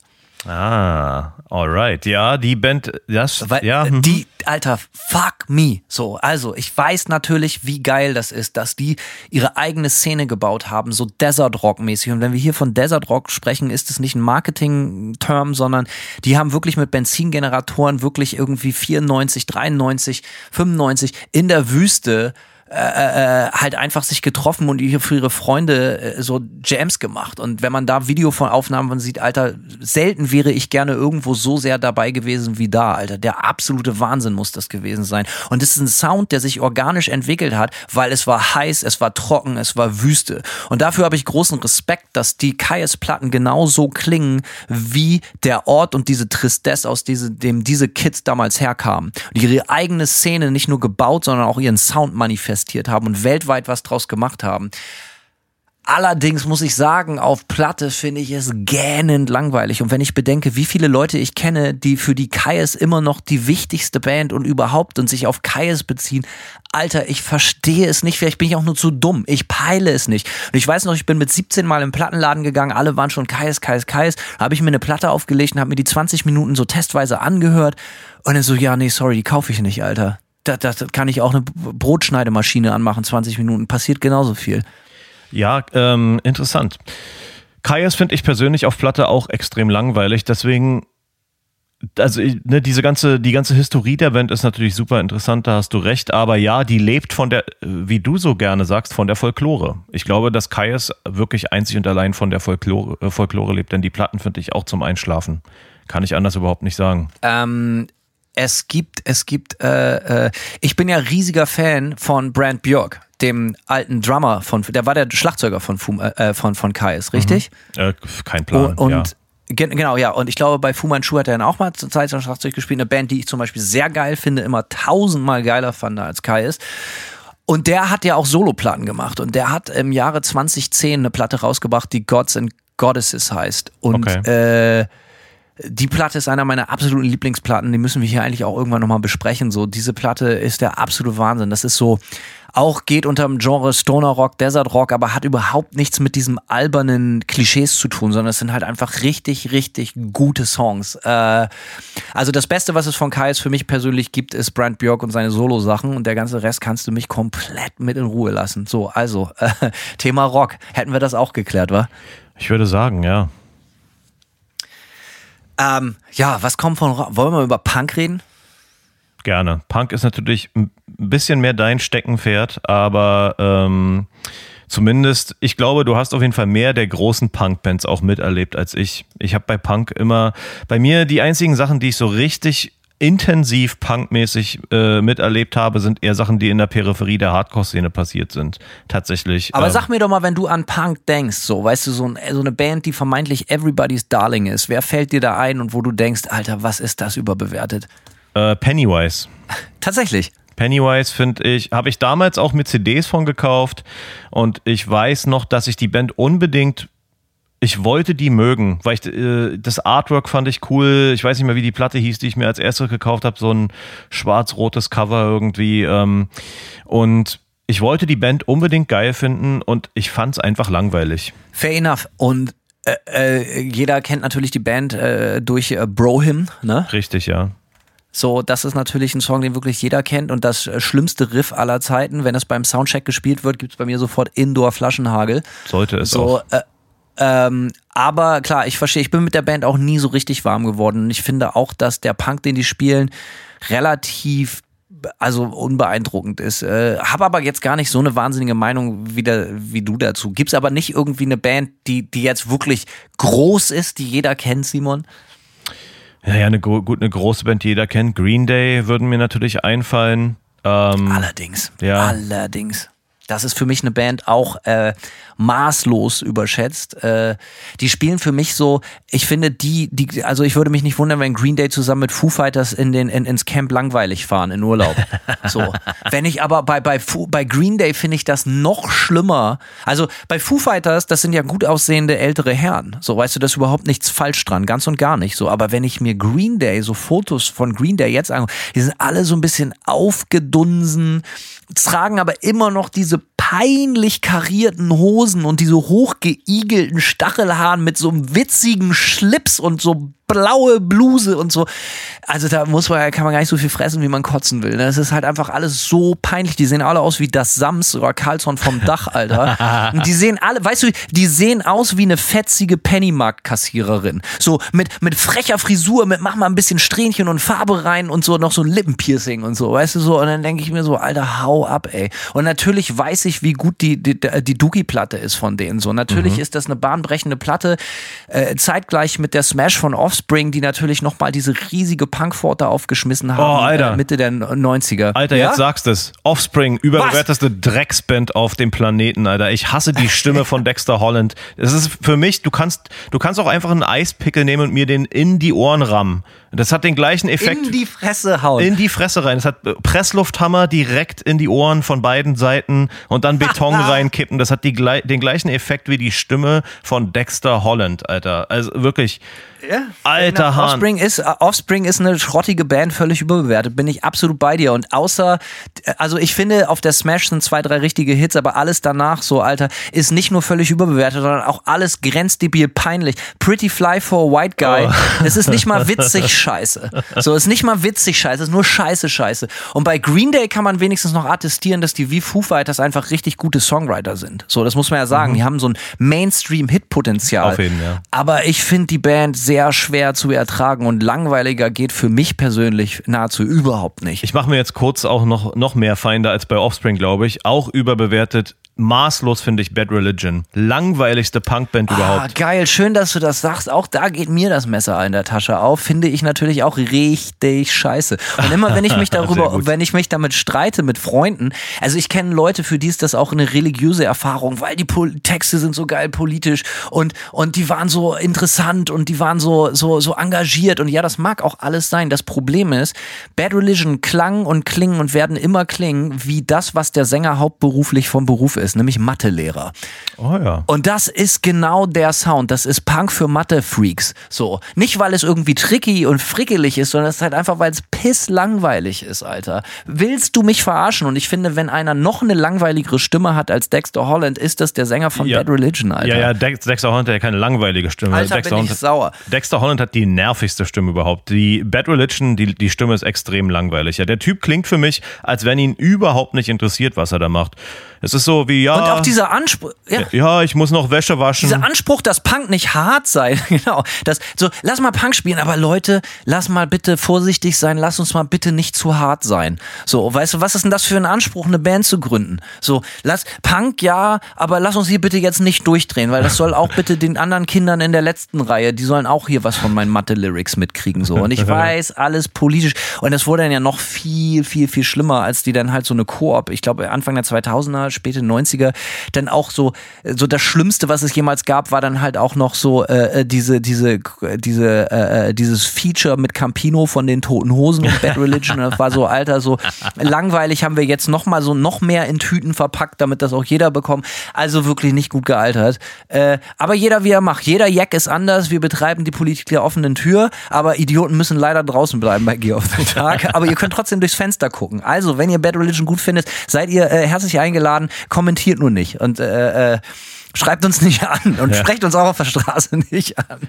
Nur wenn ihr es unter, Oh Mann, unter paper.me slash of the dark mit entsprechenden Spenden. badreligion.org äh, spendet für einen guten Zweck. Natürlich, klar, weil die Band halt auch wahrscheinlich alles auch einfach total sympathische Typen sind. Aber hey, Spaß beiseite, wir übertreiben jetzt natürlich bewusst, aber es ist schön zu sehen, Simon, dass du Bad Religion genauso gammelig findest wie ich auch. Auf jeden Fall. Wir müssen, wir müssen, wir müssen über die Ramones sprechen. Oh, Alter, Äh, geht direkt weiter, ey. Das ist für mich wieder, ey, da knüpfst du direkt an meinen Schmerz von, von Dexter Hollands Stimme an. Ramones, weißt du, ich habe Ramones habe ich noch immer so ein so ein Ding weg. Ich habe früher Tony Hawk's Pro Skater 3 gespielt auf irgendeiner Konsole und da kam immer Blitzkrieg Bob und das ist der absolut nervigste Song aller Zeiten. Und am allerschlimmsten finde ich, wie der Songtitel Blitzkrieg Bob ausgesprochen wird, wie der phonetisch äh, von wie auch immer äh, Dieter Ramon oder wie er heißt, ja, ähm, wie auch immer der Jörg Ramon. Jörg, Jörg Dirk Ramon. Die Art und Weise, Ramon. wie der Songtitel ausgesprochen wird, regt mich einfach auf. Das ist genauso Presslufthammer ins Ohr. Kannst du mich mit jagen? Und äh, seit, seit ich diesen Song mehrfach in diesem Spiel hören musste, kannst du mich mit den Ramones auch direkt aus dem, aus dem Staat, aus dem Land, aus, aus vom Globus jagen. Also ich möchte da mal kurz vielleicht die vielleicht wichtigste Punkband aller Zeiten, die Lokalmatadore, zitieren mit ihrer äh, Seven Inch aus dem Jahr 2000. Wir hassen die Ramones. Also jeder, jeder, der sich fragt, warum, hört sich bitte diese Platte an. Und die Lokalma alles, was die Lokalmatadore nicht sagen, brauche ich auch nicht zu wissen. So, äh, ich muss, äh, guck mal, d- d- also zwei Songs auf der A-Seite, zwei auf der B-Seite. Also A1 ist Wir hassen die Ramones, äh, äh, zwei ist Uli Uli und auf Seite zwei ist Ey Keule und Mega Assis drauf. Habt ihr mich schon mit? Habt ihr schon Auf mit? jeden Fall. Äh, ich, ganz kurz ein paar persönliche Worte zu den Ramones. Ich finde die Band vollkommen in Ordnung und ich verstehe, warum Leute die richtig geil finden. Ich finde den Sound auch gut. Ich finde dieses Bubblegum Pop auf Steroids finde ich irgendwie cool. Allerdings reicht mir von denen ab und zu mal einen Song zu hören. Wie Leute sich da stundenlang reinziehen können, bleibt mir, äh, ist mir absolut schleierhaft. Und ich gehe ja noch sogar weiter. Ich habe einen Kumpel, Flo Heiler, Grüße gehen raus, äh, hat für die Visions geschrieben, hatte früher das Uncle Sallys Magazin in Berlin gemacht. Das Ah, wirst ja. du natürlich kennen. Na klar. Flo Heiler, das ist übrigens der Grund, warum ich heute in den USA bin. Flo hat mich äh, äh, 2012 zum Fest, zu diesem Punk-Festival in Gainesville in der Stadt, wo ich heute lebe, mitgenommen. Wir sind einfach als Touristen hingefahren und meinte, ey Hanno, das wird geil, da müssen wir unbedingt hin. Und äh, ja, bla bla bla, ich bin hier hängen geblieben, hast du nicht gesehen. Und er ist ja der, einer, der, also vielleicht der größte Ramones-Fan aller Zeiten. Und er hatte, ich weiß nicht, ob es das noch gibt, aber er hatte ja viele Jahre in Berlin auch das äh, größte Ramones-Museum der Welt. Ne? Also auch richtig, richtig gut. Er hatte das Ramones-Museum und äh, Immer wenn der über die Ramones gesprochen, habe ich mich total für ihn gefreut. Nicht mit ihm, aber für ihn. So, weil, weil, ey, der ist genauso Ramones-Fan, wie ich ACDC-Fan bin. Und ich respektiere sowas, ich kann es nur nicht nachvollziehen. Ja, fair enough, ne? Fair enough, absolut. ähm, äh, eine ähnliche Band, die auch immer so an mir vorbeigeht oder persönlich, die ich total überbewertet finde, ist eine Band wie Social Distortion. Ich kenne auch Leute, die, die, die dieser Band überall hinterherreisen und das sind auch alles so Fettköppe und so, so, so Rebellen für Arme mit so Portemonnaies an da, ganz dicken Ketten über schwerer Jeans und Boots. Und das ist halt immer auch so, ja, ey, dann höre ich lieber Elvis. So, weißt du, also Real Talk. Also das habe ich, dieses Gimmick fand ich immer sehr, sehr albern, diese schleimige, fettköpfige.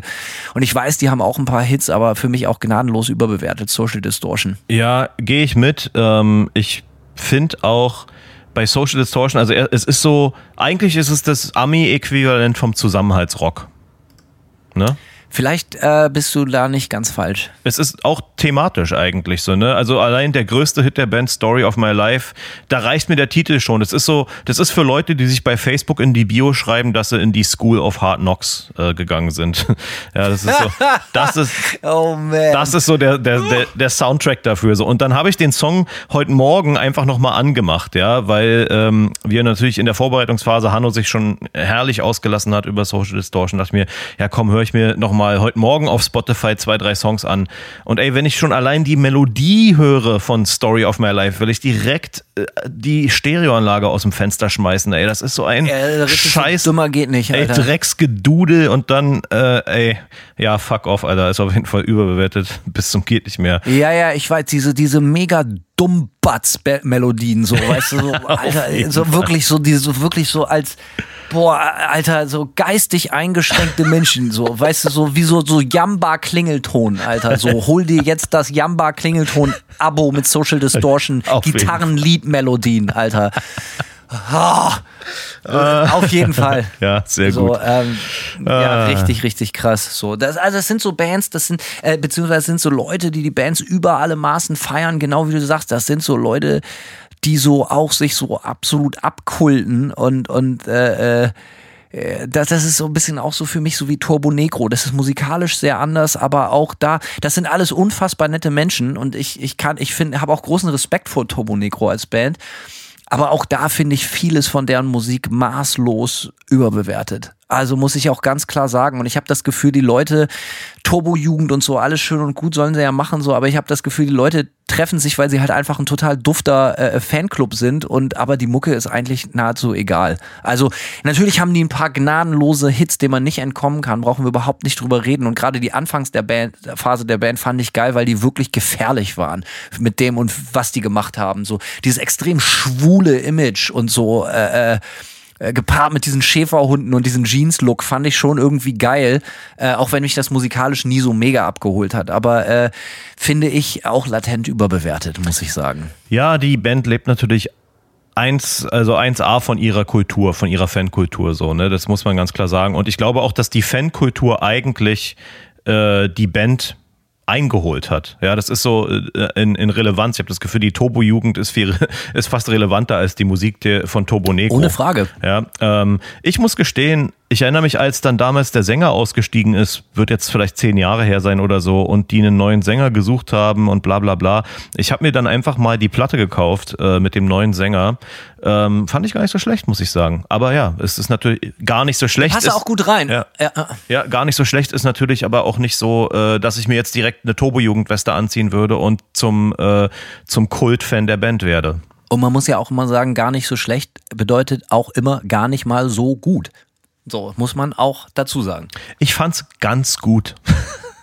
Ah, okay, fair enough. Das Ja. ist natürlich eine, eine absolut treffsichere Einschätzung. Ähm, lass uns mal ein bisschen das Genre wechseln, bevor wir Ja. uns hier noch weiter. Also äh, äh, absolutes Reizthema, ne? Richtig geil, wie wir gerade ausgeflippt sind beim Thema Punk, ne? Das ist ja auch, weil Punk ist ja auch so ein Ding, die Leute nehmen sich ja, es war mir nie sonderlich sympathisch, aber die Leute nehmen sich ja selber und ihr eigenes Fan-Dasein und ihren, ihre eigene Sicht der Dinge, das würde mir natürlich im Leben nicht einfallen, extrem ernst. So, Ja, ne? ja, das Also ist richtig. so, das ist natürlich immer Reizthema auch. Deswegen macht es auch so Spaß, da immer den Finger in die richtige Wunde zu legen. Ja, und wenn man sagt, die Leute nehmen sich im Punk so fürchterlich äh, ernst, äh, das ist natürlich, äh, das ist jetzt nicht exklusiv bei der Musikrichtung Punk, sondern es gibt natürlich auch noch die ein oder andere Band, äh, wo ich das Gefühl habe, die bestehen eigentlich nur, um anzugeben. So, weißt du, die gibt es eigentlich nur, um darüber zu reden, um irgendwie Welle zu machen. So, äh, Proc ist vielleicht das falsche Wort, aber Proc-Rock als Musikrichtung ist ja schon so ein bisschen auch so Showing off, so von wegen, Alter, guck mal, wir sind so ein bisschen, was wir drauf haben, so, ne? Und äh, was fallen dir für Bands ein, wenn man darüber nachdenkt, so Bands, die, die, die, wo, wo Leute sich mit schmücken, wo man aber einfach sagt, so, Alter, sorry, da bin ich raus. Für mich ganz klar Tool, Nummer eins Band, Oha. die ich weiß noch, ich weiß noch, als ich äh, als ich angefangen habe, mehr und mehr so härtere Mucke zu hören, habe ich immer mehr und immer mehr gelesen, dass Bands Tool als Referenz herangeführt haben. Ja, so als bahnbrechende, wegweisende Band. Und dann habe ich mir damals die äh, Anima hieß die Platte, habe ich mir gekauft und da war ich vielleicht, vielleicht so 15 oder so, irgendwie so in dem Dreh. Und Alter, es ist mir einfach äh, alles eingeschlafen, ja. Ich, es ist einfach ultra öde Musik gewesen. Und bei Tool, bei Tool hast du halt eine extrem krasse Fankultur auch so, ja. Also das sind einfach Leute, das, ich habe das Gefühl, bei Tool die Fanschar hält sich einfach für extrem intelligent, einfach nur dafür, dass die Tool hört.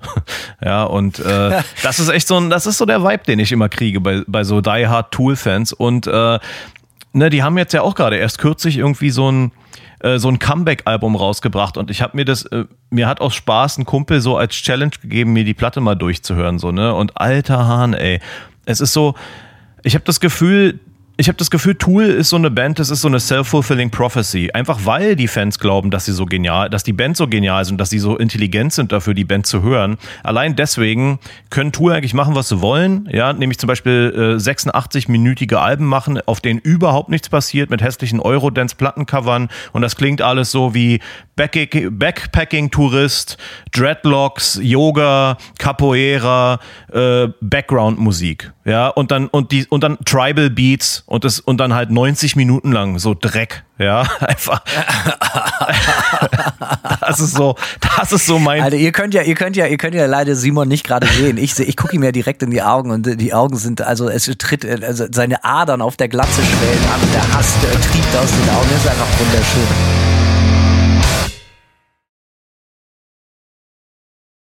Ich habe nicht so eine krasse Meinung zu Tool. Das ist dem geschuldet, dass ich mich mit der Band nicht sonderlich auskenne. Ich weiß aber natürlich, was du meinst. Und auch ich hatte in meinem Freundes- und Bekanntenkreis immer Leute, die über Tool geredet haben. So, ja, bist noch nicht so weit. Wenn ich gesagt habe, Genau. ey, ja, bist noch nicht so weit. Ah, Tool muss man sich erarbeiten. Dann denke ich mir so, Alter, ich muss mir gar nichts erarbeiten, du Spack und so. Weißt du, entweder fickt mich das oder es fickt mich nicht. So, weißt du. Und äh, bei Tool ist es ja so, Alter, nee, lässt mich total kalt. So, ähm, ich kann verstehen, warum man das geil findet. Und ich kenne leider, leider aber, und da hast du nicht ganz unrecht, die Leute, die ernsthaft Tool-Fans sind, das sind schon immer so Muckertypen. Das ist so Musik für Mucker. So Leute, die auch sehr gerne selber E-Gitarre spielen. Die hören gerne Tool. Und äh, das sind auch total feine Leute, überhaupt kein Problem. Aber ich, ich habe immer so gedacht, so, ey, das ist halt nicht mein Team. Da bin ich dann doch eher äh, Prolet, Team Lokalmatadore. äh, aber ich habe da, da nie reingefunden. Vielleicht war mich diese ganze Fanbase, diese Bubble um diese Band drumherum und sich doch sehr als Ästhet sehr ernst nehmen, mich immer so ein bisschen abgeschreckt habe. Und eine andere Band, die mir in den Kopf kommt, das war auch so meine Generation, äh, so von so Metal, alle fangen an Metal zu hören und die eine Generation kommt halt so, oder der eine Teil stößt dann halt irgendwann so auf so Death Metal und, und oder Sepultura und solche Sachen.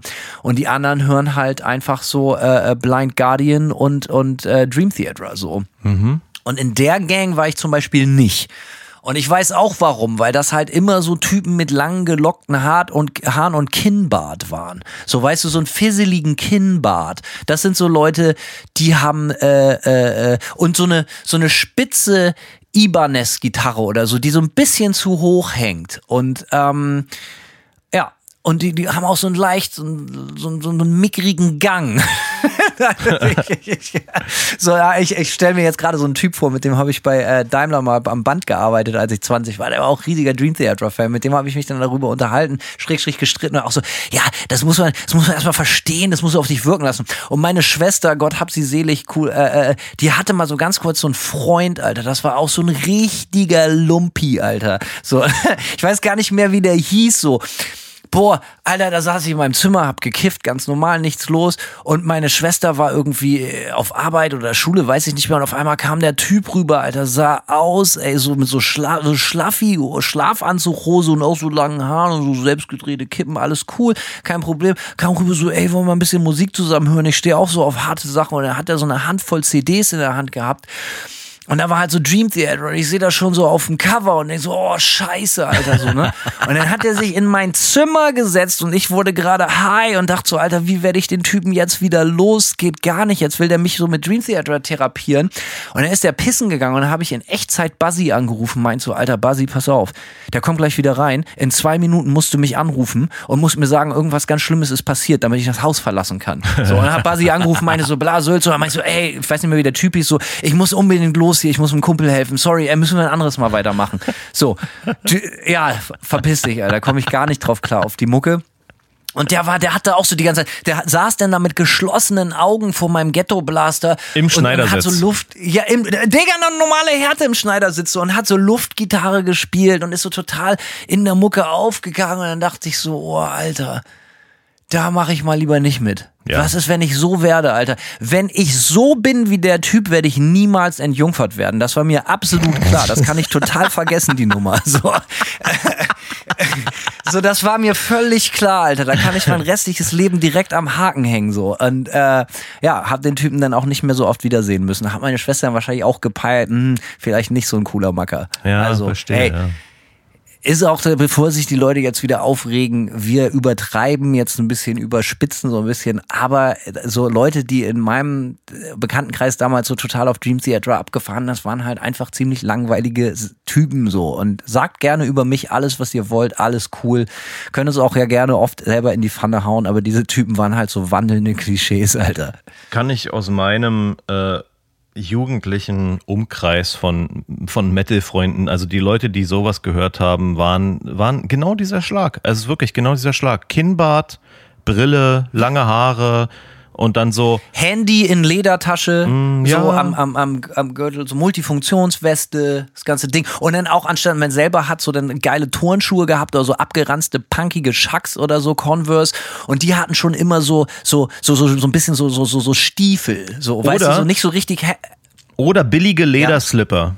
So, so, ja, auch geil. ne, also so diese, so Sch- Schuhe für Erwachsene, aber so für 5 Euro. Ja, ganz genau, so, aber so, so genau, und so, und so, so, so Jacken, so das ganze Jahr über so, so Daunenjacken an, die so in der Mitte so aussahen, als hätten sie sich so einen Gürtel umgeschnallt, irgendwie, die schon so komisch geformt waren. Ja, und diese Stiefel waren dann halt so, ja, so Multifunktion. Wieso? Sind doch praktisch. Genau, und das ist das Problem mit Dream Theater-Typen. So null Style, aber wieso ist doch praktisch? Wenn ich praktisch will, ziehe ich eine Ritter Sport an, Alter. Ähm, da fällt mir auch ein, weiterhin auch als Schuhmode ganz groß. Dann später waren diese, diese Rennfahrer-Look-Schuhe. Kennst du, weißt du, was ich meine? Ja, ich weiß, was du meinst. Ja, die Äh, auch, das ist auch die, die Demografie, auf jeden Fall. Auf jeden Fall, wie gesagt, als ich dann äh, das äh, fluchtartig mein Zimmer verlassen musste und zurückkam, musste ich erstmal vier Stunden am Stück äh, taktlos hören oder so, um einigermaßen mit der klarzukommen. Ja, ich, äh, ich erinnere mich äh, an Dream Theater oder meine Connection dazu ist vor allem eigentlich hauptsächlich, dass der Typ, der, wie heißt der, John Petrucci, der Gitarrist natürlich, überall in aller Munde immer war. Ich habe damals von Ibanez so ein VHS-Tape bekommen, weil ich, ähm, habe ich bestimmt schon mal erzählt, weil ich äh, mich über Siebenseiter-Gitarren informieren wollte. Und der Typ hat natürlich äh, eine Siebenseiter-Gitarre gespielt und war mit Abstand, naja, Steve Vai war auch noch in dem Video, aber da waren dann so ne, da hast du dann so den äh, Dino von Fear Factory und die Korn-Typen und Wes Borland von Limp Bizkit und dann kam halt am Ende Dream Theater, äh, äh, John Petrucci und da kamen nur so Ausschnitte von der Musik und ich dachte nur so, Alter, was ist das denn für ein Schund, Alter? Ja, ich kannte da zu dem Zeitpunkt nur den Bandennamen und es war echt so, boah, fuck off, Alter, das würde ich mir auf keinen Fall anhören, so, ne? Aber der Gitarrist von denen ist bis heute äh, so ein ja, der wird extrem abgefeiert. Äh, ich kann es nicht Ist so ja auch cool. Ich habe ja auch großen Respekt vor, vor, vor dem Handwerk von Leuten, wenn die ganz toll Gitarre spielen können. Aber ich, ich, ich, ich persönlich kann das halt einfach nicht feiern. So mich, mich, mich, mich berührt, mich, mich, Ja, mir ist das, mich lässt das auch kalt. Mich berührt das nicht, aber nochmal auch hier, ey, das ist die Meinung von dir und von mir. Jeder hat das Recht auf seine Meinung oder so, aber für mich Egal, wie macht falsch es mir ist. Eine, ein, genau, eine diebische Freude, mich genauso über die Leute lustig zu machen wie schon vor äh, 20 Jahren oder so. Es ist halt einfach, hey, Leute, seht es sportlich. Es muss auch einfach mal wieder sein. Wir sind, weißt du, Hanno, wir werden so alt. Wir sind immer so höflich, ne? Ja, und wir werden so alt, die, der Spaß am Leben lässt nach. Ja, da muss man sich vielleicht auch nochmal infantil über, über Dream Theater aufregen. Ist doch auch schön. Fair enough, sehe ich ganz genauso. Ähm, und das, ey, und auch die Instrumente, die die spielen, alles so hässlich, Alter. Oh, lass uns gar nicht mit anfangen. Äh, eine andere Sache, über die wir vielleicht noch sprechen sollten, eine andere Musikrichtung, äh, einfach weil sie auch in den 90er Jahren Bands hervorgebracht hat, die uns und unsere Generation massiv begleitet und äh, geprägt haben, ist halt so im großen äh, Konglomerat, äh, Kontext Grunge. Ja. So, weißt du, so ist ja für mich ähm, ich fange mal an. Elephant in the Room Nirvana ist eine Band, die ich absolut extrem liebe. So auch einer meiner Alltime Favorites. Habe ich sehr, sehr lange gebraucht, um die Band wirklich geil zu finden. Ich kann mich noch erinnern, die war auf Mixtape drauf mit Snap zusammen. Äh, alles von Snap natürlich uneingeschränkt geil und dann war da halt auch Smells Like Teen Spirit drauf und ich so, Alter, wer macht denn so ein geiles Tape mit so einer Schrottmucke kaputt? Und ich habe auch einen Kumpel, der hat, äh, Grüße gehen raus an Klaus, der hat die Band im Bremer Aladdin 1991, glaube ich, als Support von Sonic Youth gesehen und war auch so, ja, hm, was ist denn das für ein Schund? So, ne? Der war auch nicht sonderlich begeistert. Viele Leute waren nicht so begeistert und ich habe lange gebraucht, auch, das ist auch so eine Band, das ist ähnlich wie bei Metallica. Eigentlich erst so richtig, als ich über 30 war. So, so komplett äh, diese Band in der Essenz verstanden und begriffen und angefangen wirklich maßlos zu lieben. Ja, muss man begreifen, ne? Nirvana muss man kapieren. muss man sich ja arbeiten. Fuck you. Was ich meine ist so, äh, ich habe diese, ich habe, ich habe dem, dem, dem Songwriting erst später wirklich was abgewinnen können. Früher war mir das irgendwie zu stumpf und dies und das und hast du nicht gesehen. Äh, keine Ahnung, aber ich finde die Band über alles geil, aber ich kenne auch viele Leute, die die Band massiv overrated finden. Wie stehst du dazu? Bei mir war es andersrum. Eine Band, die ich natürlich äh, sehr, sehr früh, von frühester Jugend irgendwie, das war so meine Gateway-Band, auch in Gitarrenmusik teilweise. Ne? Metallica, Nirvana, was noch so, pff, ja, fällt mir jetzt gerade spontan äh, kein drittes Beispiel ein, aber es war äh, Karat. Karat, genau. Quadrat. Die Pudis.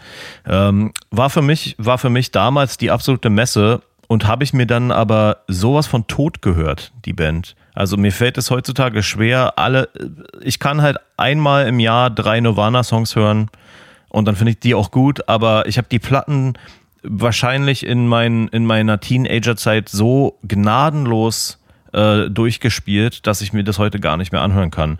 Äh, überbewertet oder nicht? Ja, gute Frage. Es ist halt, wir hatten das gerade bei Turbo Negro schon, wo die Kultur um die Band äh, die Relevanz der Band überholt hat.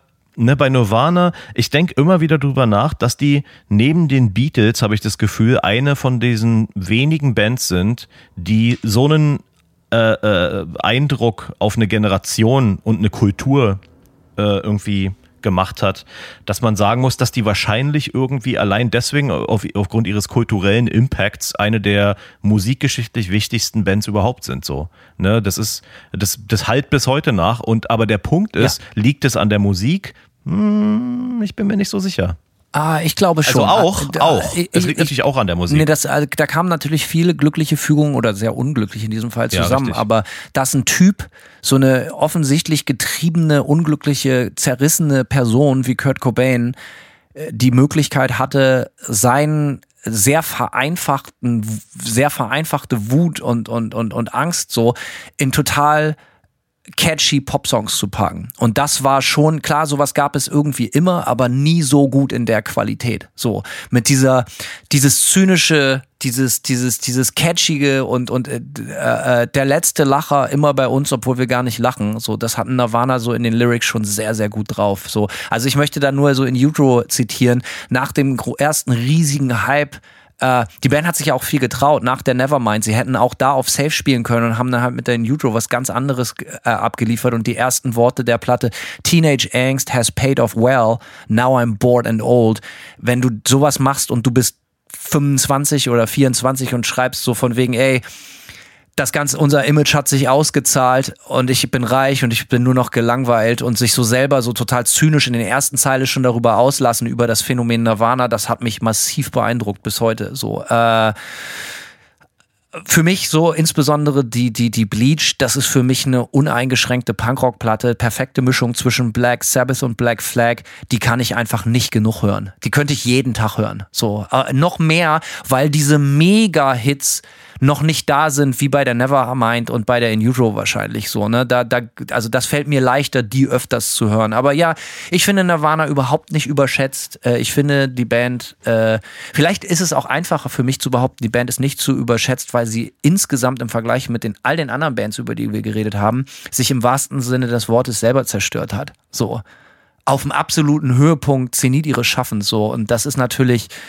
das macht sie so ein bisschen auch post äh, unfickbar. Aber genau das ist, glaube ich, auch ein großer Teil dessen, warum die Band den Status hat, den sie hat. Es, ne, und das ist zu Recht. Hat. Das meine ich halt. Das meine ich halt mit dem kulturellen Impact. So, ich habe das Gefühl, dass der kulturelle Impact, dass der, äh, dass ich weiß nicht, ich weiß nicht, ob ob die Band oder die die die ähm, die Relevanz der Band, glaube ich, wird wird bei weitem nicht einzig und allein an der Musik festgemacht, sondern ich glaube auch so ein bisschen an der Folklore um Kurt Cobain und um ihn herum. Und äh, ich finde die Band auch nicht überbewertet. Wie gesagt, ich habe sie früher extrem abgefeiert, äh, auch wenn ich sie mit tot gehört habe. Aber ich glaube trotzdem, dass ein großer Teil der, der Folklore um die Band wirklich auch ein bisschen so ein Personenkult-Thema ist. Äh, Image, Geschichte, äh, kultureller Kontext und die Musik vielleicht ein 49 Prozent sind die Musik und 51 Prozent die Kultur drumherum. Kann man so sehen. Weiß ich nicht, ob ich das mit der prozentualen Aufteilung genauso sehen würde, aber ich verstehe absolut, was du meinst. Aber für mich ist und bleibt es so, wenn man mit 27 beschließt, ich kann mein eigenes Gesabbel nicht mehr hören und ich mache hier unwiederbringlich Schluss mit der ganzen Nummer. Ich will alles nach mir, mit mir zusammen einreißen und kaputtreißen das ist ein Statement, was man im popkulturellen und musikalischen, historischen Kontext einfach äh, schwerstens respektieren muss. Äh, womit ich natürlich überhaupt nicht sagen muss, dass das jetzt gut ist, dass der Typ sich umgebracht hat. Äh, jeder Selbstmord ist einer zu viel, verstehe mich nicht falsch. So, ne? Es ist halt einfach nur, das Statement ist äh, historisch gesehen einfach krass. So, ich war einfach im Pop-Olymp und ich kann es einfach nicht mehr haben. Ende. So. Äh, kommen wir zur nächsten Band. Äh, Im Fahrwasser, obwohl das ist unfair, äh, im Fahrwasser zu behaupten, aber es gibt natürlich um Nirvana rum viele andere sogenannte Grunge-Bands. So, was fällt dir da noch ein? Mm, Alice in Chains. Lass uns über Alice in Chains sprechen, Hanno. Kann ich persönlich gar nicht so viel zu sagen. Ich kenne natürlich so die Top-Hits, äh, aber ich habe mich mit der Band nie auseinandergesetzt, weil sie mich nicht interessiert hat. Okay. Also ich würde sagen, und da mache ich mir bestimmt auch einige Feinde hier bei unseren Hörern. Ich würde sagen, Alice in Chains sind etwas überbewertet. Ich finde die Band gut.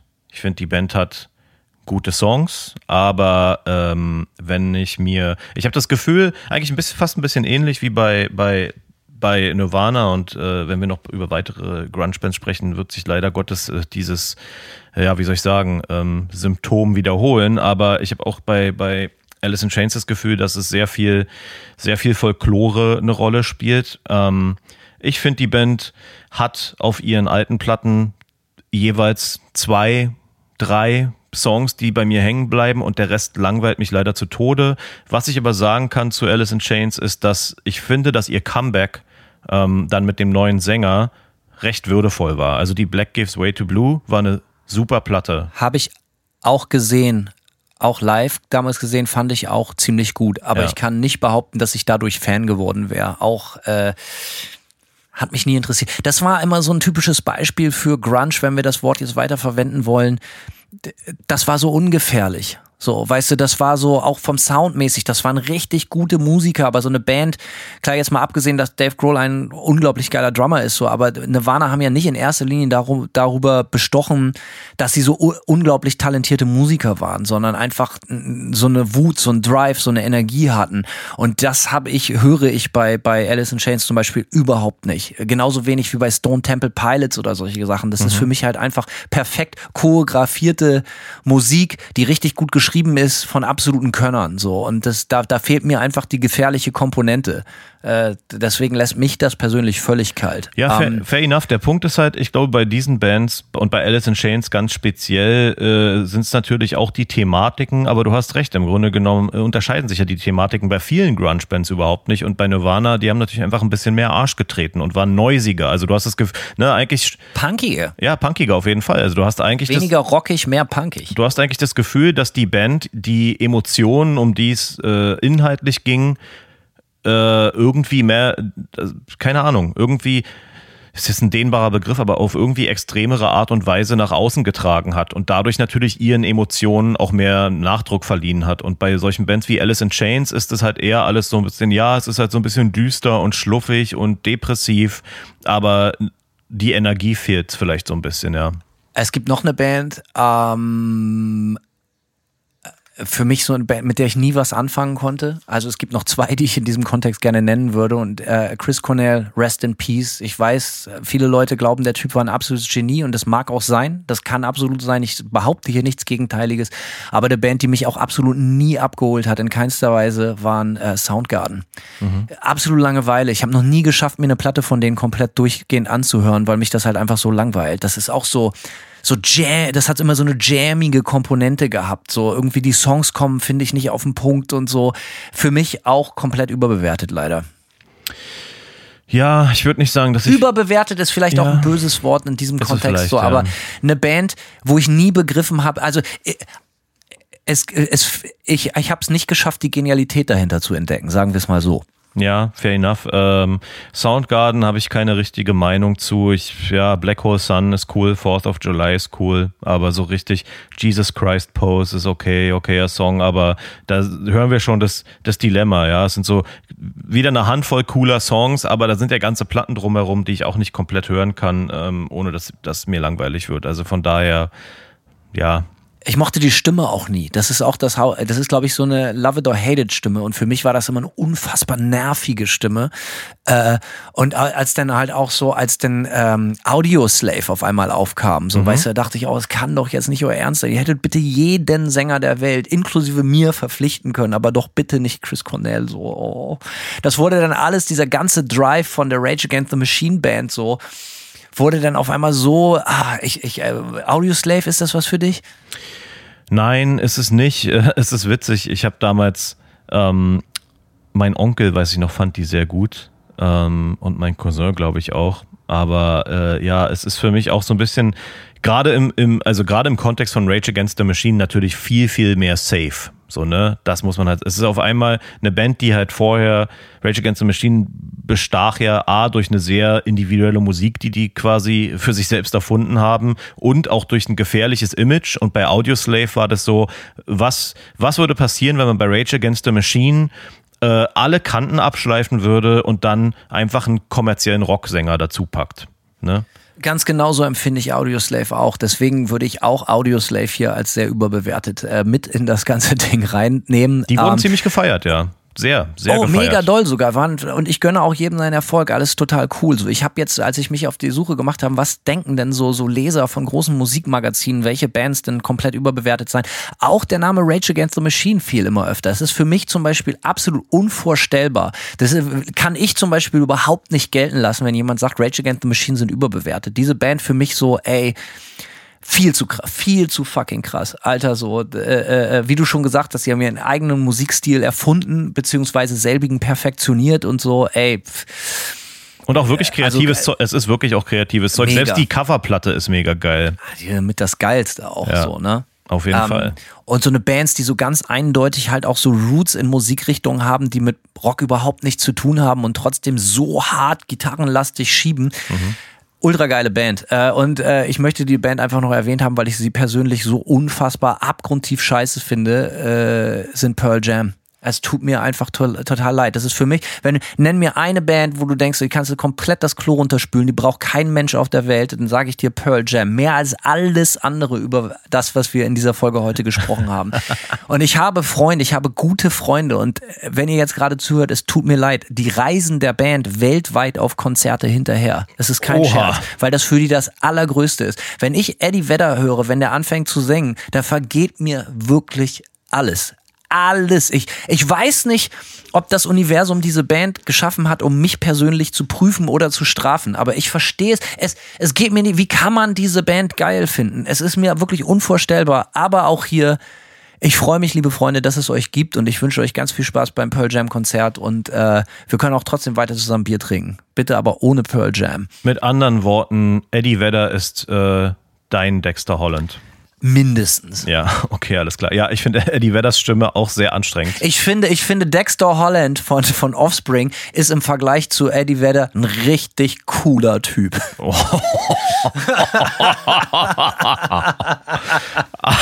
oh man, da, da, das Messer sitzt tief, so auf jeden ui, Fall. Ui, Aber ey, was kann ich sagen? Ey, abschließend, Simon. Ja.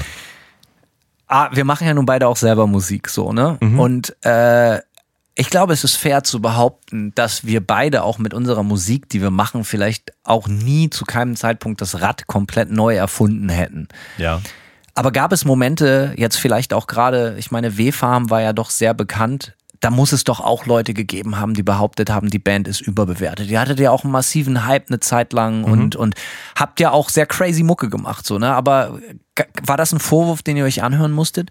Ab und an, klar, es bleibt ja nicht aus. Ähm es ist ja auch immer so, das Wort überbewertet ist natürlich auch so beladen. Ne? Es ist, nachdem wir jetzt eine ganze Folge dazu gemacht haben, ironischerweise sage ich jetzt einfach mal, dass Ben. Aber wenn das, wir das sagen, ist das ja, hat das ja auch eine andere Tragweite, als wenn andere. Stimmt, dann ist sagen. es objektiv. Genau. Dann ist es rein objektiv und äh, wissenschaftlich, ja.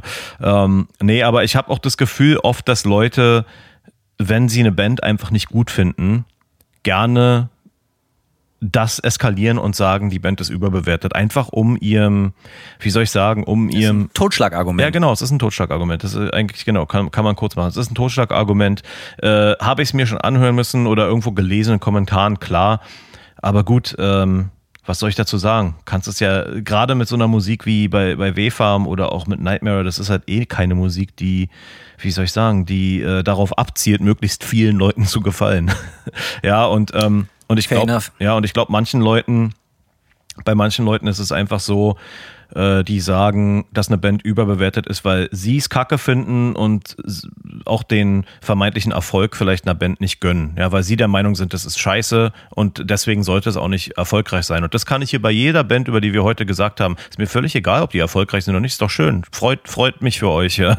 Sehe äh, ich ganz genauso. Ja, aber ähm, ich glaube, bei neueren Bands, wenn bei neueren Bands oder aktuellen Bands, äh, jüngeren Bands gesagt wird, die Band ist völlig überbewertet, dann ähm, habe ich oft das Gefühl, dass das so ein bisschen so ein finde find ich scheiße und gönne ich ihnen nicht Vibe hat so. Ähm, ja. Ja und mir fehlen dann so ein bisschen die Argumente so. Also ich meine wir haben uns jetzt so wirklich einen ganz großen Stil über Bands ausgekotzt hier auch aber wenigstens äh, haben wir ein, äh, äh wasserdichte Argumente geliefert also.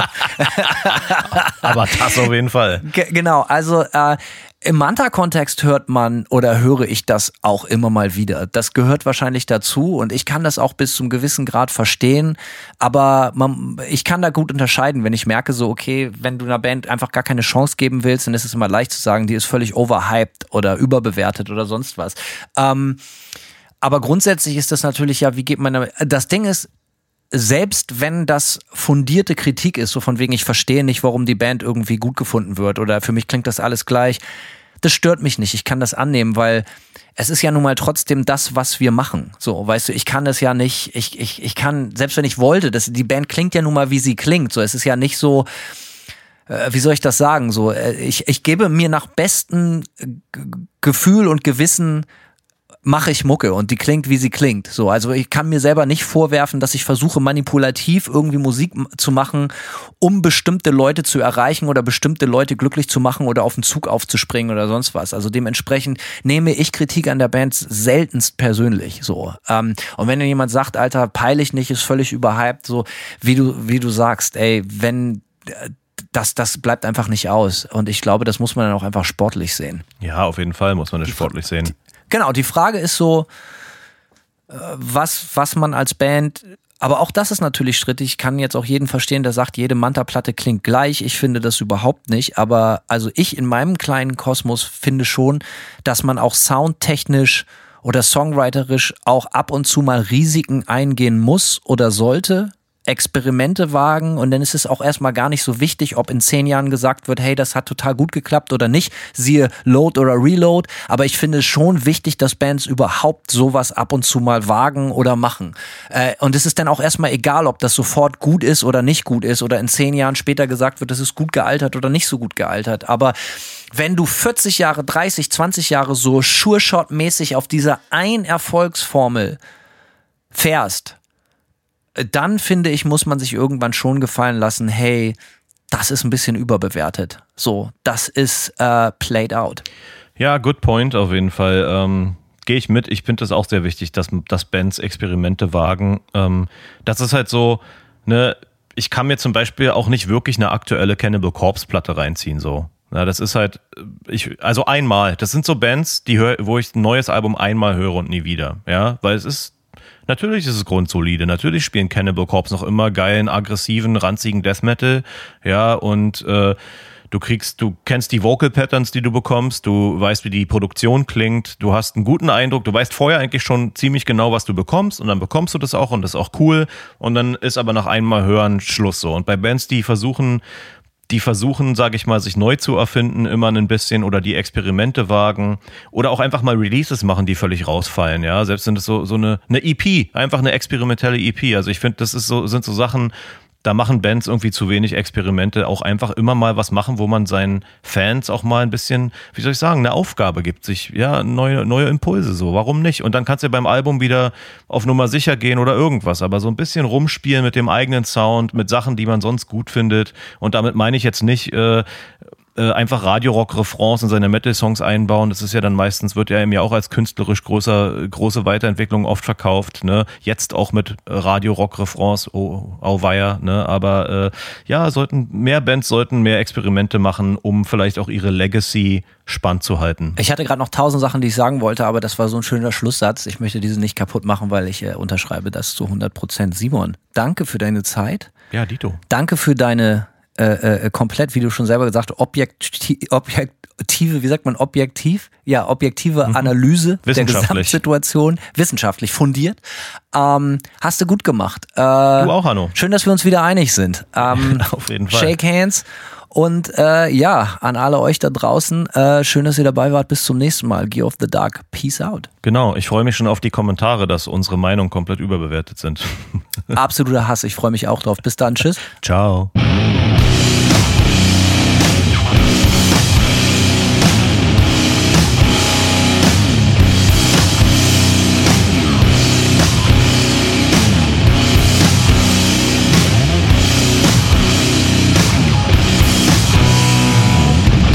Serve one master.